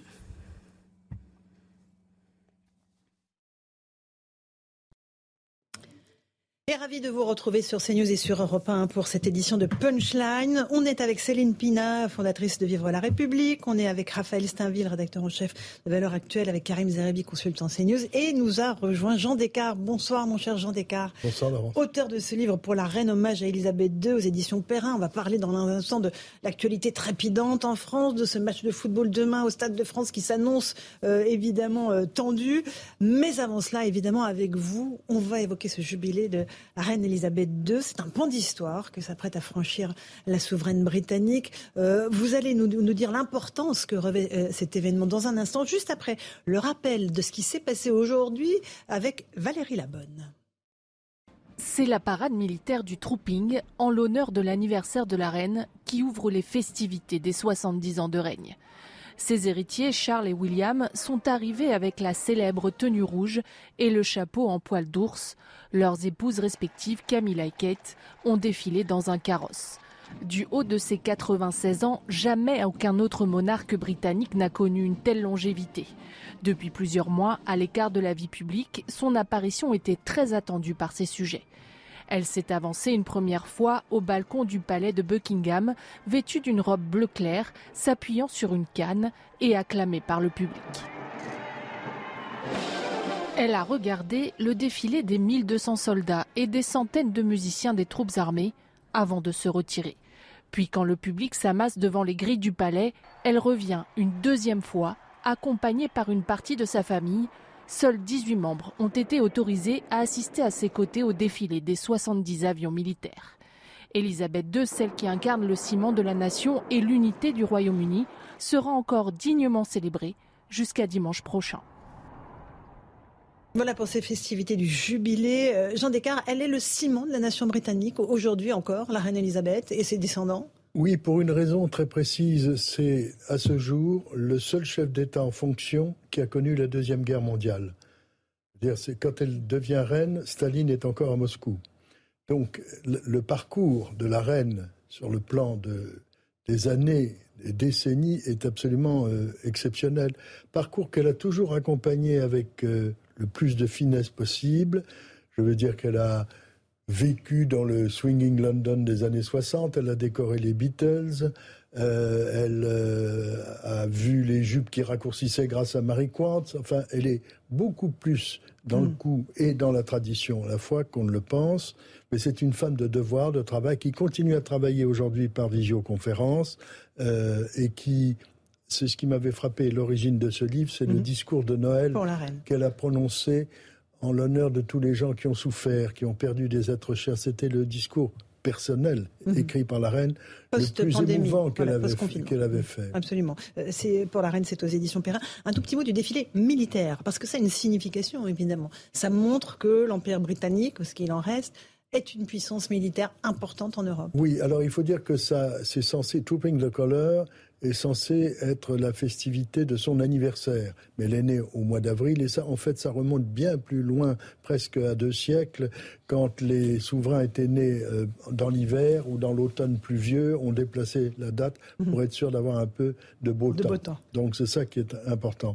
Et la reine, qui a longtemps été à cheval pour présider cette cérémonie, a une passion pour les chevaux. Je rappelle que le président de la République vient de lui offrir un cheval de la garde républicaine, car laquelle garde républicaine participe toujours aux compétitions équestres de la galerie euh, de, la, de la garde royale de la reine. Elle est une experte mondiale en matière de chevaux. On l'a vu rire parce que sa jument a gagné l'autre jour. Très bien. Euh, mais il y a aussi un défilé militaire, je le disais, aérien. Elle n'est en aucun cas la chef des armées, la reine d'Angleterre. Alors, si, elle est chef des armées, mais elle a des chefs d'état-major euh, sous ses ordres, bien entendu. Elle fera ce que les spécialistes lui diront. Elle a vécu une expérience difficile en 56 avec la crise de Suez. Donc, elle est devenue mhm. extraordinairement euh, prudente dans ce domaine. Alors, euh, Raphaël Steinville, un tout petit mot sur cette reine d'Angleterre qui, a traversé les, années, les présidents de la République française, les républiques tout court d'ailleurs. Oui, qui a côtoyé des, des personnages historiques euh, que nous, à défaut d'avoir euh, de, qu'on a connu qu'à travers les livres d'histoire, je pense à, Churchill notamment. Euh, J'ajouterais, c'est que je crois qu'elle n'est pas seulement la chef des armées, mais je crois qu'elle est aussi la chef de l'Église anglicane. Euh, donc c'est dire en fait le poids considérable qu'elle occupe. Alors c'est vrai euh, pour pour les Britanniques, mais plus encore pour pour nous tous, parce que c'est c'est c'est l'histoire l'histoire sous nos yeux, l'histoire qui qui continue à à, à perdurer. Euh, dans un monde où nous, en tout cas, dans nos, dans nos démocraties, dans nos républiques, on est habitué au changement de, au changement de, de, président euh, quand ce n'est pas davantage euh, encore des changements de premier ministre. Mm-hmm. Donc c'est vrai que voilà, c'est un personnage qui dure, qui s'installe, qui marque, qui imprime notre époque. Il y a une raison très précise, à mon avis. Pourquoi est-elle si présente dans nos esprits? C'est parce qu'elle a exigé que son sacre et son couronnement soient télévisés. Nous sommes en 1953, la télévision est assez balbutiement. Churchill est contre, disant je ne vois pas pourquoi les caméras de la BBC verraient mieux que moi, mais elle voulait non pas réussir un exploit technique, mais permettre aux populations qui vivaient dans des endroits reculés du Royaume-Uni et du Commonwealth d'y être associées.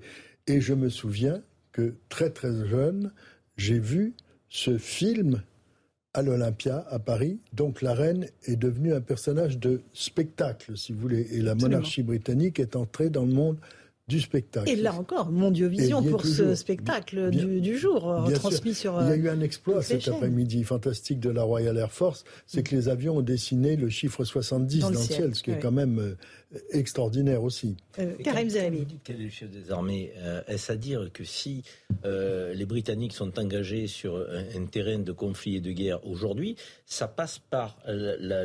elle sera consultée. Elle sera consultée, mais est-ce que c'est elle qui alors, un chef d'état-major, comme tout chef des armées. bien sûr, un chef d'état-major euh, sera à ses côtés et prendra la décision, surtout à son âge, sans doute en son nom. Mais si vous voulez, le monde militaire lui est très très présent euh, dans l'esprit. Elle a toujours été euh, fascinée et élevée dans le climat de la guerre. Elle avait 13 ans en 1939, elle a vu son père en uniforme, etc. C'est resté très important pour elle. Elle sera consultée. Elle est consultée, mais elle n'a pas l'exécutif. On est d'accord. Ce n'est pas elle qui décide. Ça reste le gouvernement. C'est ça. Mais si vous voulez, elle, euh, elle c'est une femme d'abord qui est fascinante parce que ce qu'elle sait comme secret d'État et qu'elle ne peut pas évoquer, elle les évoque. Elle ne fera jamais ses mémoires, donc. En secret avec euh, le prince Philippe, mais je veux dire, elle a vécu des choses extraordinaires. Prenons l'exemple de son directeur des collections royales de peinture et de dessin, qui était un agent secret de George VI pendant la guerre, chargé de récupérer à la fin de la guerre un dossier compromettant sur le duc de Windsor, le fameux roi Édouard VIII, qui avait été trop proche d'Hitler, trop favorable. Cet homme, Anthony Blunt, est un expert mondial de la peinture du dessin, je le répète, et on apprend par les services secrets qu'il est passé au service de Moscou. Donc elle n'a rien dit, elle, elle, a encaissé des choses comme ça d'une façon euh, extraordinaire parce qu'elle déteste les gens qui se plaignent, qui mhm. racontent des histoires, etc. Un peu de tenue. Elle a une discipline euh, personnelle extraordinaire. Mhm. On fait une toute petite pause. On se retrouve dans un instant dans Punchline sur Europe et sur CNews. On évoquera évidemment ce jubilé de la reine. On parlera aussi de l'actualité, euh, des violences qui ont émaillé euh, le match au Stade de France la semaine dernière, avec l'œil sur ce qui va se passer demain dans le même Stade de France. À tout de suite. De retour sur Europe 1 et sur CNews dans Punchline, on évoque encore euh, un instant ce jubilé de la reine qui a commencé aujourd'hui, qui se terminera dimanche.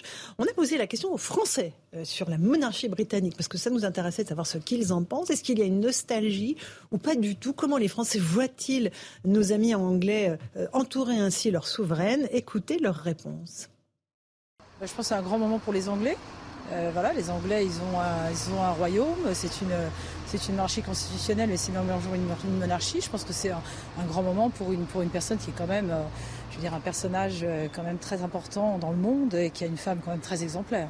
Bon là, j'avoue qu'on a allumé la télé pour ça parce qu'on a, a quelqu'un dans notre bureau qui, qui, est intéressé par la reine. Du coup, on regarde. Mais sinon, euh, moi, sans plus. Je dirais pas que je suis envieux, mais je trouve que c'est assez important et symbolique d'avoir un chef d'État qui est aussi aimé. Je ne me suis jamais vraiment trop intéressée. Euh, je sais que c'est quelque chose qui est très important pour les, euh, les, Anglais et les Anglaises. Ils y tiennent beaucoup à leur reine. C'est vraiment une royauté euh, hyper importante de leur côté. Étant donné qu'on n'a pas vraiment du tout le même fonctionnement en France, on le voit pas du tout de la même manière. Après, tant mieux pour elle et, bonne fête à elle, bon jubilé. voilà pour ces réactions de, Français. C'est intéressant, Jean Descartes, parce qu'il n'y a pas de nostalgie de la monarchie dans notre pays, ça n'est pas clair. En revanche, sur euh, ce point d'ancrage, euh, cette stabilité euh, institutionnelle, ça, on sent que les Français, ça leur déplairait pas, eux qui aiment tellement faire dégager leur président rapidement. Ben oui, je pense que de la fin du septennat pour le quinquennat n'a rien arrangé mm-hmm. pour les gens qui voient passer un peu rapidement les chefs d'État, les présidents de la République. Non, la reine fait partie de notre univers, si vous voulez, Buckingham Palace, les drames, les, les joies, euh, les conspirations, les gaffes, euh, les réussites, enfin c'est mm. formidable. Euh, maintenant, la reine elle-même est un personnage fascinant qui adore la France, hein, qui a appris le français avec une institutrice d'origine belge et qui aime beaucoup la, littérature, le théâtre, etc., qui est très vivante. Elle a inauguré il y a 15 jours encore une ligne de métro qui s'appelle la Elizabeth Line. Elle est descendue dans les entrailles de Londres. Elle continue d'avoir une activité extraordinaire. Et ce que j'aime beaucoup chez elle, c'est elle a fait une exception sur ses premiers ministres. Mhm. Le premier qu'elle ait eu est évidemment Winston Churchill, qui l'attendait à la descente de l'avion quand elle revenait du Kenya en 1952. Et quand il est mort en 1965, alors qu'elle n'est pas censée donner une opinion sur un mm. Premier ministre décédé ou vivant. Elle a dit simplement il était divertissant, ce qui est assez bien trouvé pour euh, Churchill. Churchill à Johnson, cherchez l'erreur. Karim, alors, quand on interroge euh, les Français que nous sommes, ce que l'on reconnaît et respecte, je crois, c'est aussi euh, ce qu'elle dégage, la reine. Mm c'est pas simplement le statut euh, euh, de reine ou, la royauté en tant que telle, c'est ce qu'elle dégage. Et ce qu'elle dégage est rare aujourd'hui dans le monde dans lequel on vit. Mhm. De la droiture, le sens du, devoir, euh, de la mesure. c'est pas quelqu'un qui va faire des éclats pour faire des éclats. Elle cherche pas à faire le buzz, la mhm. reine. alors qu'on est dans un monde qui ressemble complètement à ça. Elle n'est pas dans la polémique permanente, la reine. Donc, elle est droite et elle a le sens du devoir. Et c'est des qualités qu'on attend d'un chef d'État. Et c'est des qualités ben, qu'on regrette un petit peu parce qu'on a le sentiment que ça s'est un peu perdu depuis le général de Gaulle dans notre pays. Donc pourquoi ah. on est un peu nostalgique aussi de ce type de personnage? C'est parce qu'il incarnait effectivement une forme d'idée de la France, de la droiture et d'idée du pouvoir bah, qui s'est un peu étiolée, il faut le dire. Et puis, elle a une force avec les symboles, si je puis le dire. Euh, c'est très important, les symboles discrets qui sont forts. Quelles sont les photos des gens sur son bureau quand elle euh, mhm. prononce son discours de Noël ou quand elle intervient? Ce sont les gens qu'elle aime ou qui lui manquent.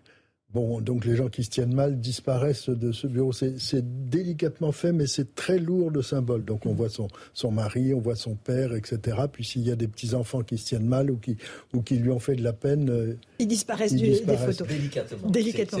Céline, un tout petit mot, Pina, peut-être oui, en fait, je trouve que le, pouvoir, c'est un spectacle, mais il y a différentes manières de faire le spectacle ou de se donner en spectacle. Et cette femme ne se donne jamais en spectacle. On est dans des époques où parfois on confond exhibition et sincérité. Et elle, elle montre que le vrai, la vraie sincérité du souverain et dans le devoir et dans l'exigence qu'on a vis-à-vis de soi-même. Ça, c'est la première chose. Et la deuxième chose, qui est très bien montrée dans The Crown d'ailleurs, c'est aussi le fait que quand on veut vraiment avoir une ligne, euh, peser et être utile à un pays, on ne s'agite pas dans tous les sens. On agit peu, mais on agit à bon dessein et à bon escient.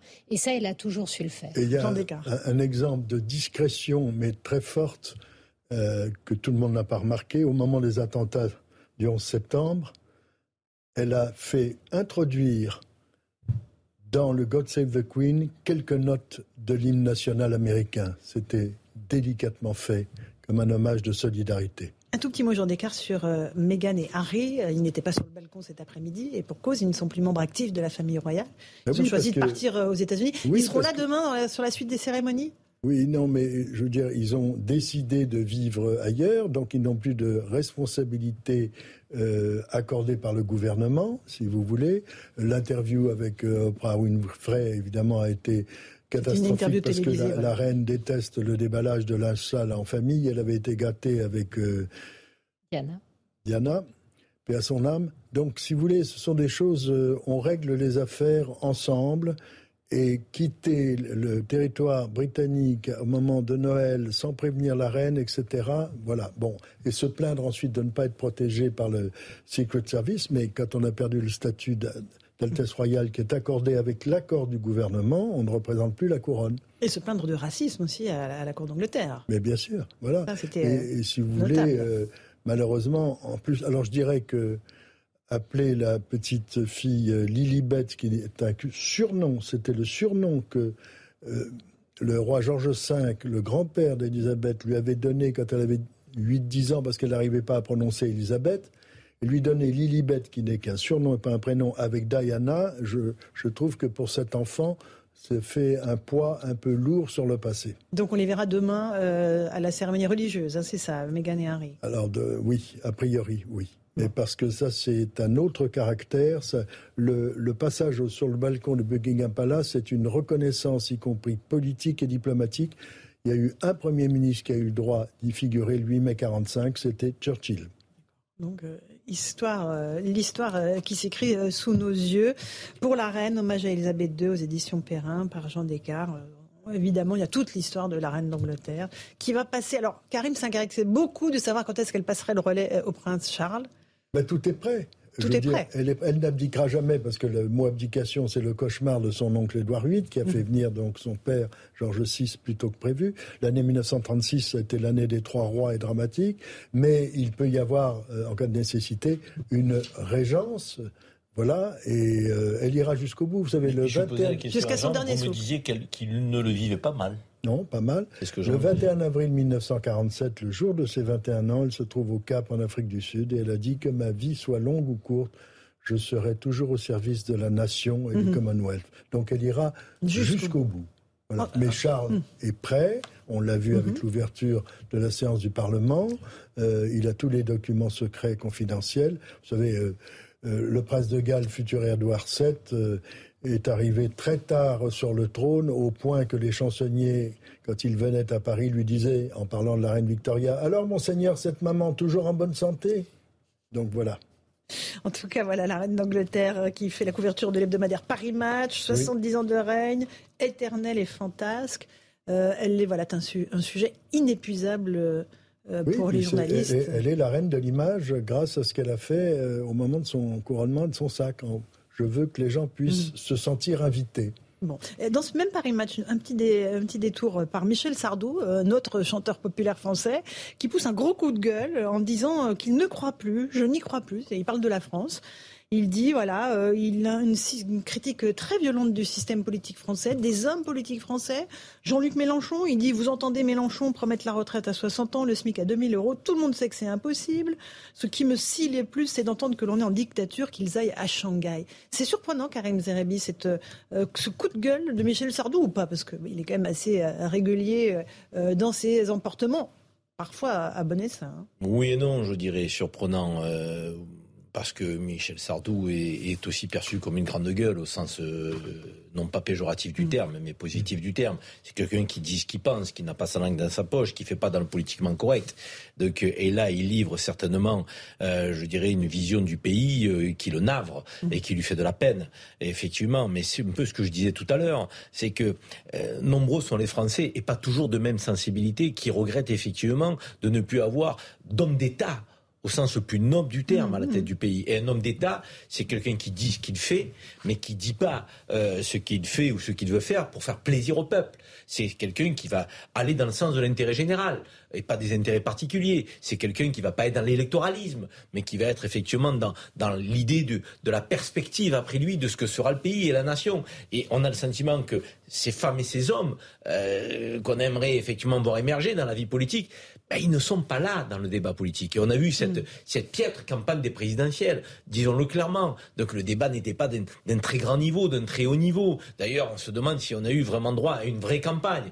Euh, donc, alors on dirait les circonstances ne l'ont peut-être pas permis. Mais malgré tout, c'était pas parti pour ça. Et on voit bien qu'on est toujours dans l'évitement. On dit pas les choses. On n'est pas franc du collier. Mm. Donc on porte pas de conviction. On est très changeant. Un jour c'est ça, un autre jour c'est ci. Donc, et ça, ça, ça, ça, ça, ça trouble les Français. Et les Français ont envie d'avoir une femme ou un homme d'État à la tête du pays qui nous dit où il veut mener la nation, qui le dit et qui le fait donc, avec conviction. Et, ça, effectivement, euh, ça manque. Encore un tout petit mot de ce qu'il dit. Ils, aimeraient avoir, des, ils aimeraient avoir des capitaines de navires, ils ont que des surfeurs, donc forcément, euh, il y a un moment où ça explose. Jolie image, jolie euh, image. Raphaël Saint-Ville, il dit à propos d'Emmanuel Macron, Michel Sardou, c'est quelqu'un d'intelligent, il pourrait me plaire, sauf que ce qu'il dit, il ne le fait pas. C'est quand même embêtant. Bah, ça vient d'être dit, c'est-à-dire que lorsque la communication remplace l'action euh, et ne se traduit jamais euh, en actes et que ce ne sont que des mots, euh, bien évidemment que ça, ça, ça, génère de la déception et parfois même de la colère. De la colère, effectivement, de la part d'une de nos plus grandes stars. Michel Sardou, Jean Descartes, vous comprenez cette colère Oui, c'est pas la première fois hein, qu'il se met en colère, mais il a beaucoup de talent et je trouve qu'il dit des choses assez justes. Euh, sur le niveau des politiques, effectivement. Euh, alors, le général disait on a les élites qu'on mérite. Avec euh, Raphaël Stainville et tout ce qu'on dit ici, la communication est une perversion. Il y a des gens qui ne font plus que, que communiquer. Et les réseaux sociaux, je trouve ça cauchemardesque. Les gens qui, pour exister, font hmm. n'importe quoi, disent n'importe quoi. C'est assez grave parce que euh, la responsabilité de l'information, de la presse, de mm. tout, quels que soient les moyens, c'est une responsabilité avec un métier, un professionnalisme. Dire n'importe quoi, euh, ça ne met pas euh, en haut le, débat politique qu'on espérait. Céline Pina. En fait, la communication, ça peut être très utile quand vous avez une ligne et une vision. Le problème, c'est quand vous n'avez ni ligne ni vision et que la communication, c'est exactement ce que fait Emmanuel Macron. C'est, euh, je dis dans une même phrase le contraire au début de ma phrase et à la fin. Et donc derrière, je ne peux impulser non seulement aucune action, mais personne ne peut agir sous la couverture de ma parole parce que ma parole est incohérente. Or, par exemple, on, peut, voilà, mm. on peut agir sous la couverture de la parole d'Elisabeth parce que son attitude comme sa parole sont extrêmement cohérentes. Donc ça crée de la dynamique et de la protection à la fois. Exactement ce qui nous manque aujourd'hui. Et ce qui garde les Français, c'est qu'on a le sentiment que ceux qui sont élus n'ont qu'un objectif, c'est être réélus. Oui. C'est troublant ça, parce que quelque part, mieux vaut éventuellement faire un mandat sur la base de ses convictions et de sa, sa conviction, je dirais, intime, que ce que l'on fait est bon pour le pays, quitte à ne pas se faire élire, plutôt qu'à tout faire pour être réélu en permanence. Et ça, c'est quelque chose qui ne fera que croître le camp des abstentionnistes. Mm. On peut blâmer ceux qui décident de s'abstenir. C'est pas bien, c'est un droit, c'est un devoir, l'action civique, euh, l'acte électoral. Très bien. Une fois qu'on a dit ça, je pense que les politiques devraient peut-être aussi faire une autocritique pour se dire comment se fait-il que ce parti des abstentionnistes ne cesse de croître et de grandir. C'est qu'il y a un problème. Alors, il dit aussi Michel Sardou à propos de Mélenchon qu'il est toujours dans les excès. Euh, il se déclare maintenant Premier ministre. Attention danger, s'il gagne, je me tire, ou alors je déclare la Normandie duché et je mets des barrières partout. Ça, c'est évidemment l'esprit frondeur de Michel Sardou. Aussi, donc, euh, Absolument. Il, sait trouver les, mots et les images pour, euh, pour intéresser. il a eu des chansons très fortes. Oui. oh, combien représentatif. mon cher Jean Descartes, pour la reine, hommage à Elisabeth II aux éditions Perrin. Merci beaucoup d'être venu nous parler de ce personnage historique incroyable l'on va continuer à suivre évidemment sur Europe 1 et sur CNews jusqu'à dimanche dans cette euh, grande cérémonie du jubilé. Il est 18h30 quasiment euh, sur Europe 1 et sur CNews. Le rappel des titres de l'actualité avec Jeanne Cancard.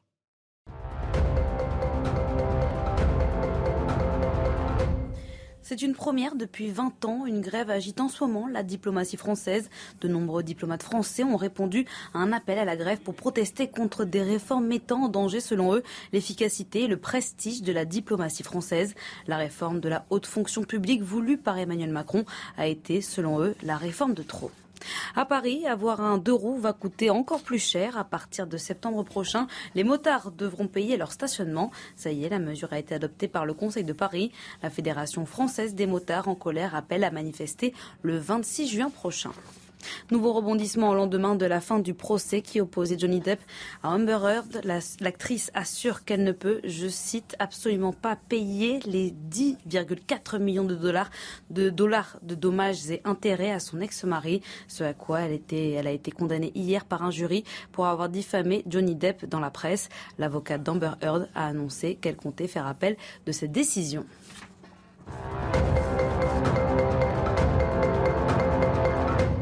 Une petite pause, on se retrouve dans un instant dans Punchline sur Europe 1 et sur CNews. Une semaine après les événements du Stade de France, quasiment Emmanuel Macron a pris la parole. Il était à Marseille.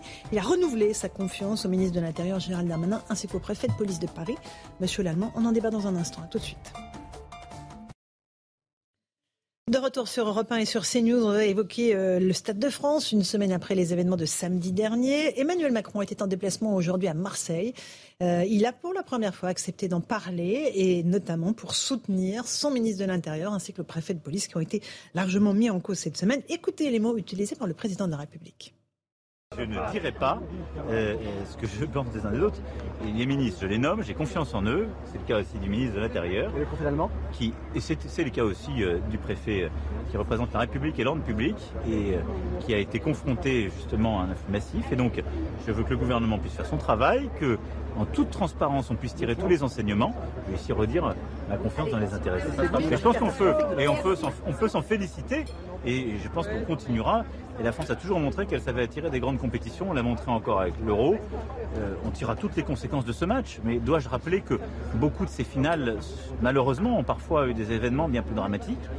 Et euh, nous nous apprêtons aujourd'hui à, à, accueillir le rugby en 2023 et les JO en 2024. Voilà pour le président Macron à Marseille cet après-midi. Alexandre Chauveau nous a rejoint du service politique d'Europe 1. Bonsoir Alexandre. Bonsoir. Euh, l'exécutif tient la même ligne, pas de mea culpa. Euh, c'est voilà, il s'est passé ce qui s'est passé, mais on maintient la confiance au ministre de l'Intérieur et au préfet de police. Oui, on voit que Emmanuel Macron essaye d'éteindre l'incendie, de minimiser en tout cas.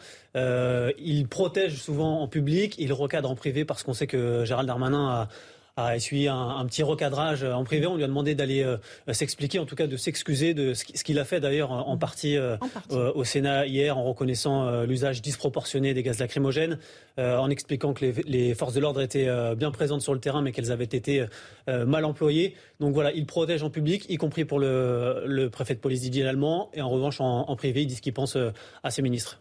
Raphaël Steinville, néanmoins, est-ce qu'on peut dire tout s'est bien passé, tout va très bien, Madame la Marquise? Ce match, bah oui, ok, euh, il s'est passé des, événements indésirables sans même en, parler de façon euh, très claire et nette. Ah non, c'est tout le problème. Et on, avait, il y, a, quelques minutes, Mathieu Vallée qui était présent sur, sur le plateau, qui, nous expliquait euh, à quel point les, forces de l'ordre qui étaient présentes avaient fait ce qu'elles pouvaient dans, un, dans un chaos qui n'avait pas été anticipé. D'abord par les, par le par le, préfet, l'UEFA et, et les, les, responsables politiques. Donc c'est là où c'est très très dérangeant finalement d'entendre encore le ministre de l'Intérieur finalement ne, ne, pas prendre sa part de responsabilité dans les désordres que l'on a pu voir et de finalement reporter la faute à, un usage immodéré, à un emploi immodéré fait par deux, policiers de, de, fumigènes. Bien évidemment que le problème n'est pas là. Le problème, ce sont euh, ces délinquants euh, qui sont euh, venus de Seine-Saint-Denis et d'ailleurs et qui ont semé le, désordre tel qu'on a pu le voir sur notamment les réseaux sociaux, puisque la plupart des médias, et puis à commencer par le ministère de l'Intérieur, se faisaient fort de, de ne pas évoquer ces problèmes. Enfin, de parler des faux billets. et parler des faux billets, exactement. donc c'est ça d'abord le problème. Et encore une fois, ni le président ni Gérald Darmanin ne sont emparent et ne, prennent la, mesure, ou en tout cas euh, font tout pour essayer d'être dans le déni euh, constant. De, ces événements. Est-ce que c'est pas un sujet quand même qu'au bout d'une semaine, on n'est toujours pas entendu nos gouvernants dire oui, il y a eu un problème de délinquance majeur ce soir-là, on n'a pas su le gérer, il va falloir quand même prendre un certain nombre de dispositions. Ça, me paraît quand même surréaliste qu'on en soit encore là alors qu'on est jeudi. C'est une pina et après Karim? C'est plus que surréaliste, c'est assez violent parce que euh, nous avons tous été confrontés à la fois aux images qui ont beaucoup tourné sur les réseaux sociaux comme sur les télévisions. On a été confrontés aux déclarations des, euh, des supporters agressés. On a vu que euh, quand Liverpool a ouvert en fait un site pour appeler au témoignage, il y a eu 5000 témoignages qui sont tombés en l'espace de 24 heures. Donc on est en face d'une situation qui est connue, reconnue, visible et que tout le monde a, a remarqué. Et en face, on a euh, des élus au plus haut niveau qui essaient encore de nous faire acheter euh, des vessies pour des lanternes. Donc on a quand même l'impression à la fois d'un mépris constitutif de notre intelligence, mais derrière, c'est encore pire, c'est-à-dire que si on n'ouvre pas les yeux sur la réalité, comment est-ce qu'on peut agir pour éviter que cela ne se reproduise? Euh, Si à un moment donné, le responsable ne se sent jamais concerné, qui donc euh, mhm. peut assumer ce qui s'est passé? Or, normalement, un responsable politique, c'est pour ça qu'on avait inventé la phrase responsable mais pas coupable, doit endosser ce type de responsabilité. Ensuite, la question, c'est est-ce qu'on démissionne ou est-ce qu'on ne démissionne pas? Je dirais qu'aujourd'hui, la question de la démission aurait dû se poser, eu égard à un mensonge à la fois éhonté et inutile, puisqu'au moment où on nous vend cette histoire de faux billets, Gérard Darmanin ne peut pas savoir mhm. objectivement si c'est vrai ou faux. Donc, on a un vrai problème de crédibilité de la parole politique, de mhm. respect du peuple tout simplement et de capacité à prendre ses responsabilités du politique, euh, sachant qu'en plus, euh, la façon dont on a traité les Anglais fait que pour couronner le tout, on réussit un impair diplomatique de taille. Donc c'est mhm. euh, plus qu'un effondrement, je pense que c'est la limite d'une politique de communication qui croit que si on court suffisamment vite sans se retourner, mhm. personne ne verra jamais qu'on n'a pas le cul propre. Karim Avec l'expression imagée de Céline Pina. ce que disait Alexandre très juste dans la stratégie du président de la République. Il protège en public, il sermonne en privé. Euh, mais ça, c'est un grand classique. Hein. C'est son management et c'est un grand classique, vous avez raison. Euh, mais il veut montrer en public qu'il ne lâche pas euh, que ses proches. Et c'eût été quand même un peu dérangeant pour lui qu'il les lâche à une semaine des législatives. et en même temps, je pense qu'il est conscient des défaillances et, des dysfonctionnements, puisque en privé, il en fait état. Le problème, c'est que dans sa relation au peuple de France, la confiance va s'effriter elle est déjà pas au niveau euh, maximum, euh, parce qu'on voit bien comment Emmanuel Macron a été élu. Mais si en plus vous niez euh, sur des situations qui sautent aux yeux de tous, je veux dire, il y a dysfonctionnement, il y a faille. Il y a des actes de délinquance qui sont scandaleux, insupportables, inacceptables. Si vous ne reconnaissez pas qu'à un moment donné, nous avons, peut-être collectivement, failli. Euh, L'UFA, euh, le, dispositif policier qui n'était pas adéquat, euh, l'information et le renseignement qui n'a pas suffisamment fait état de ces groupes de délinquants qui attendaient les supporters pour les détrousser. tout ça, c'est un ensemble. Si vous ne reconnaissez pas qu'il y a eu un moment donné défaillance et fonctionnement, vous avez donné le sentiment de nier le réel. Si vous niez le réel sur ce cas précis, vous le niez peut-être dans l'état et la situation du pays sur d'autres sujets mm. économiques, sociaux, environnementaux, sécuritaires, euh, que migratoires. Et ça pose un problème de crédibilité de la parole publique. Or, je pense que les Français sont prêts et préféreraient une femme ou un homme politique, fût-il un homme d'État, dire il y a eu défaillance. Et nous devons faire la lumière sur ce qui s'est passé. Et je demande au ministre de l'Intérieur euh, euh, d'assumer ses responsabilités et au préfet de police y compris. En gros, je ne suis pas là pour mm. protéger l'indéfendable, pour défendre l'indéfendable. Or, c'est pas ce que fait Emmanuel Macron. Et, il a fait d'autres occasions. Donc, où il veut donner le sentiment en public que coûte que coûte, je serai là, je les défends. En gros, venez me chercher. C'est ça, comme toujours. juste Alexandre Chauveau, euh, ça peut avoir des conséquences politiques sur le scrutin des législatives? Bah, ce qui est sûr, ça peut coûter des sièges à la majorité. Hein. Oui, on, peut dire. Bah, j'ai discuté ce matin avec un, candidat de droite qui euh, euh, disait que ça pouvait avoir le même effet que la TVA sociale avait eu sur Nicolas Sarkozy. On avait dit à l'époque mm. que ça avait fait perdre une cinquantaine de sièges à la droite. Borloo, à l'époque. Euh, et, oui, ce qui est sûr, c'est que ça remet la sécurité euh, au centre du sujet, enfin au centre du, débat, sujet qui a été euh, plus ou moins escamoté pendant la, présidentielle pour cause de pouvoir d'achat, pour cause de guerre en Ukraine. Donc peut-être que oui, enfin le, candidat avec qui je, discutais disait que sur les marchés ça, ça, ne passait pas. Les gens, même ceux qui avaient voté pour Emmanuel Macron à la présidentielle, disaient que, sur, cette question en particulier, ils, ont, ils avaient déconné, je, cite le, candidat. Mhm. Donc euh, ça remet la, question de, la sécurité mhm. et de l'ordre euh, dans le débat. Euh, Raphaël Steinville. Oui, mais il y a quelque chose qui me frappe, c'est que euh, Elisabeth Borne, lorsqu'elle a pris ses fonctions, sa première prise de parole publique, notamment dans le JDD, je crois que c'est sa première grande interview, ça avait été titré Je ne mentirai pas aux Français. Et ça devait être un petit peu la marque de fabrique, en tout cas l'impulsion mhm. qu'elle voulait donner à tout son gouvernement. C'est ce qu'on comprenait. Et finalement, euh, euh, alors si on fait, euh, si on met entre parenthèses l'affaire Abad, dont, on, mm. ne sait plus grand chose, mais en tout cas avec cette affaire du Stade de France, les prises de parole à la fois de Gérald Darmanin et de, la, sa ministre et de la ministre des, Sports, on, on, est en tout cas dans un non, seulement dans un flou, mais c'est mensonge, mensonge par omission, et, ça dure et ça continue quand bien même le président nous assure que toute la transparence sera faite. Euh, sur, ce, sur ces sujets. C'est ça qui est très dérangeant et, à mon avis, qui imprime très largement dans l'opinion. Alors, le président Macron a aussi parlé d'autres choses lors de cette déplacement Marseille qui était consacré à l'éducation nationale, puisqu'il était accompagné de son nouveau ministre Papendiaï, euh, sur euh, notamment l'école du futur, une école où il y aura plus d'autonomie pour les chefs d'établissement. Il a aussi répondu à des questions de nos confrères sur une enquête qui a été publiée par l'opinion, qui montre que l'éducation nationale est confrontée à une entre guillemets, épidémie de tenues islamiques, euh, les abayas, le camis, notamment dans les lycées. Euh, visiblement, euh, l'information est remontée non seulement par les rectorats, mais aussi par le renseignement territorial.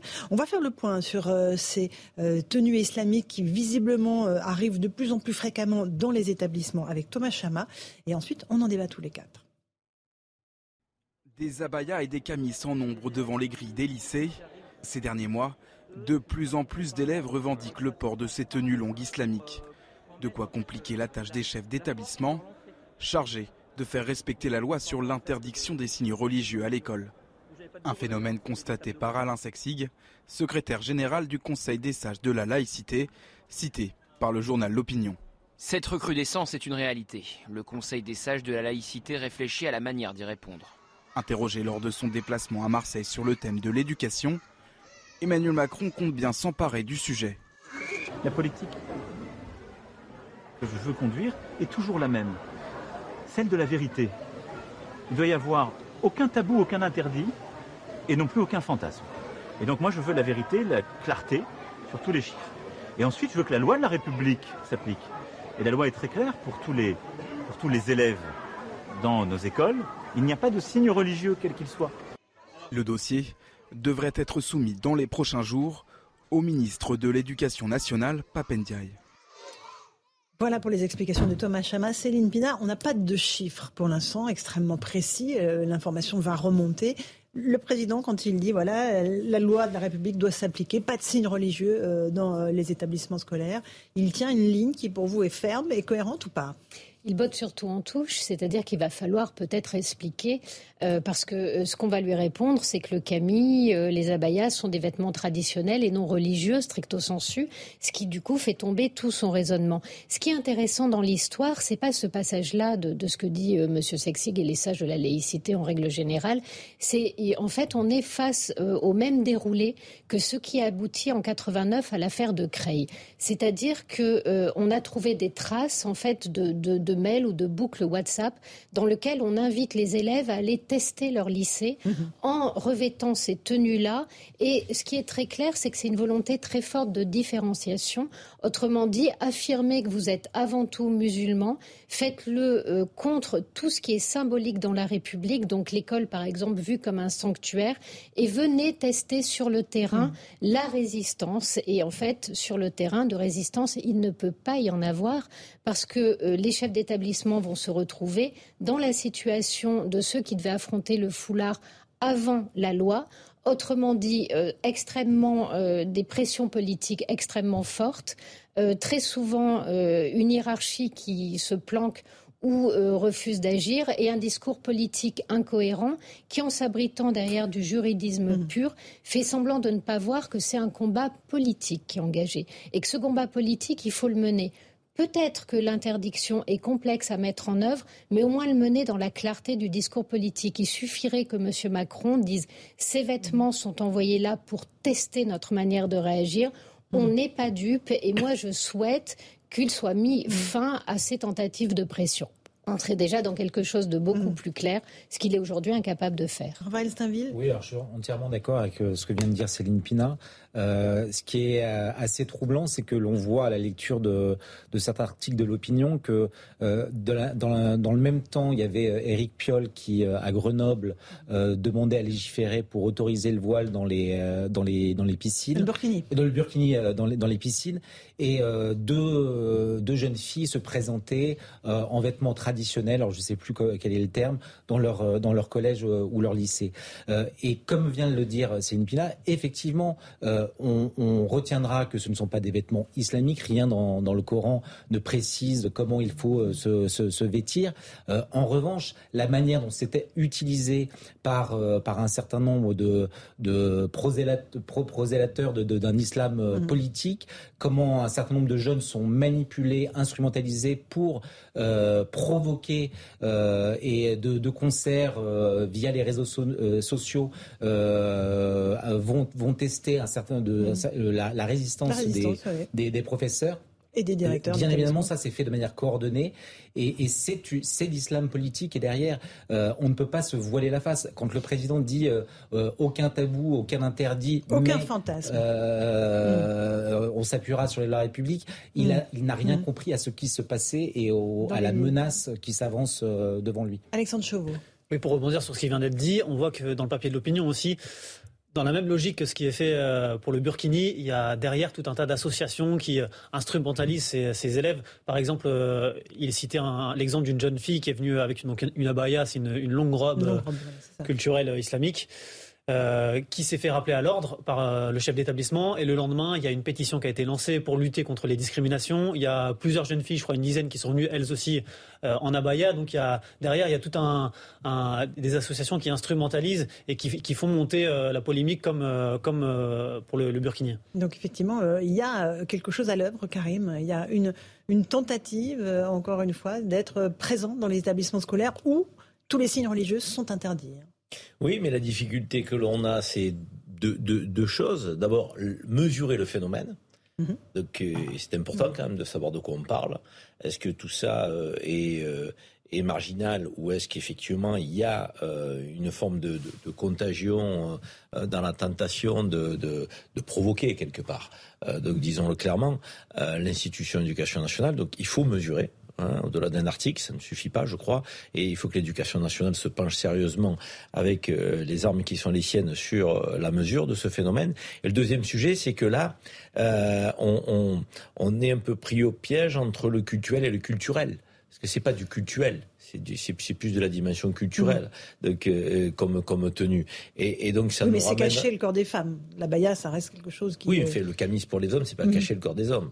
Donc ce que je veux vous dire, c'est que ce sont des tenues qui sont culturellement euh, moyen-orientales, qui sont, qui sont portées dans, dans, dans, dans les pays du Moyen-Orient et, et du Maghreb. Euh, ce que je veux dire par là, c'est que euh, au-delà de l'analyse du phénomène derrière, il faut peut-être aussi euh, être dans l'exigence de la tenue vestimentaire de, que de tout écolier, euh, de, que de tout écolière, mm de que repartir sur des bases. Il y a un code vestimentaire dans tous les établissements. Hein. Voilà. Ben, L'uniforme réglerait la question, mais. Ah, moi j'y suis favorable. non, mais je sais bien, mais personnellement. Donc, vous déjà entendu sur le sujet, mais l'uniforme réglerait la question. Moi j'y suis favorable. Puisque s'agissant du, du, du Camille, euh, on, on, est là dans dans, dans, la dans la volonté de de, de marquer un territoire, d'une démonstration de force d'un d'une culture dominante dans, un, dans, certains, dans certains lycées, établissements de certains territoires de la République. Oui, mais c'est pour ça, avant de parler de culture dominante, c'est mesurons le phénomène.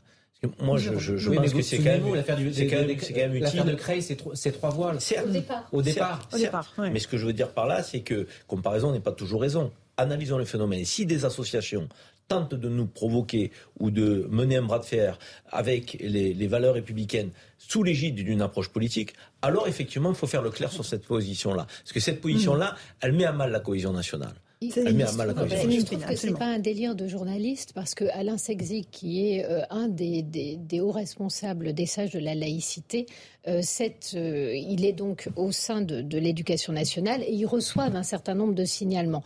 Donc pour que le signalement sorte à l'extérieur, c'est qu'il y en a suffisamment pour qu'il soit significatif. Ça, c'est la première chose. La deuxième chose que je trouve très intéressante, c'est en fait l'usage de la lutte contre les discriminations utilisée pour faire avancer l'islam politique. Ça, c'est vrai, c'est récurrent et c'est un véritable problème.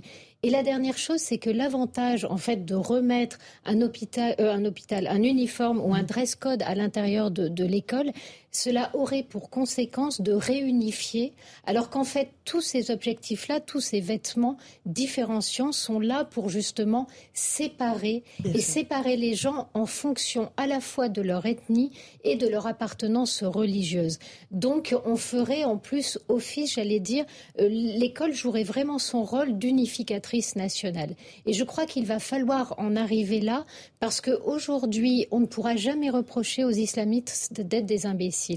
Et ils mettent, euh, ils utilisent de façon extrêmement habile les failles euh, de notre législation, notre amour de la liberté pour faire passer des choses qui sont destructrices des libertés. Donc à nous d'être plus malins, voire parfois de, de, de resanctuariser l'école en passant aussi par l'uniforme. Pourquoi pas? Avec une loi qui, dit-il, euh, s'appliquera. La loi de la République est suffisante pour contrer ce genre de, de tentatives? Non, le voile nous l'a montré. Il a fallu créer une loi ad hoc et ça n'a pas été si simple. Mais à un moment donné, il faudra aussi mm. dire de façon très claire qu'il euh, y a une seule religion, une dérive de la religion exactement, qui attaque en fait notre unité et euh, cet islam politique, il va falloir aussi le traiter en tant que tel et pas en se planquant toujours derrière les religions en général, mhm. parce qu'on n'a pas ce problème-là avec d'autres religions aujourd'hui. En un mot, Alexandre Chevaux, le nouveau ministre de l'Éducation nationale, on l'a vu.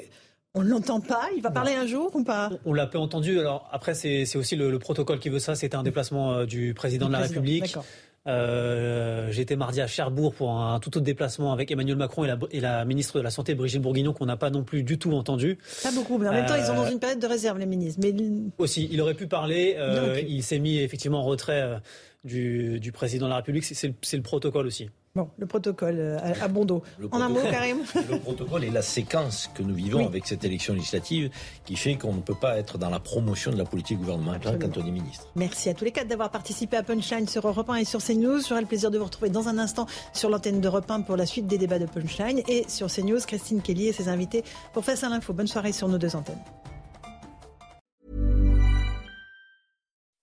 When you make decisions for your company, you look for the no-brainers. If you have a lot of mailing to do, stamps.com is the ultimate no brainer. Use the stamps.com mobile app to mail everything you need to keep your business running with up to 89% off USPS and UPS. Make the same no brainer decision as over 1 million other businesses with stamps.com. Use code PROGRAM for a special offer. That's stamps.com code program.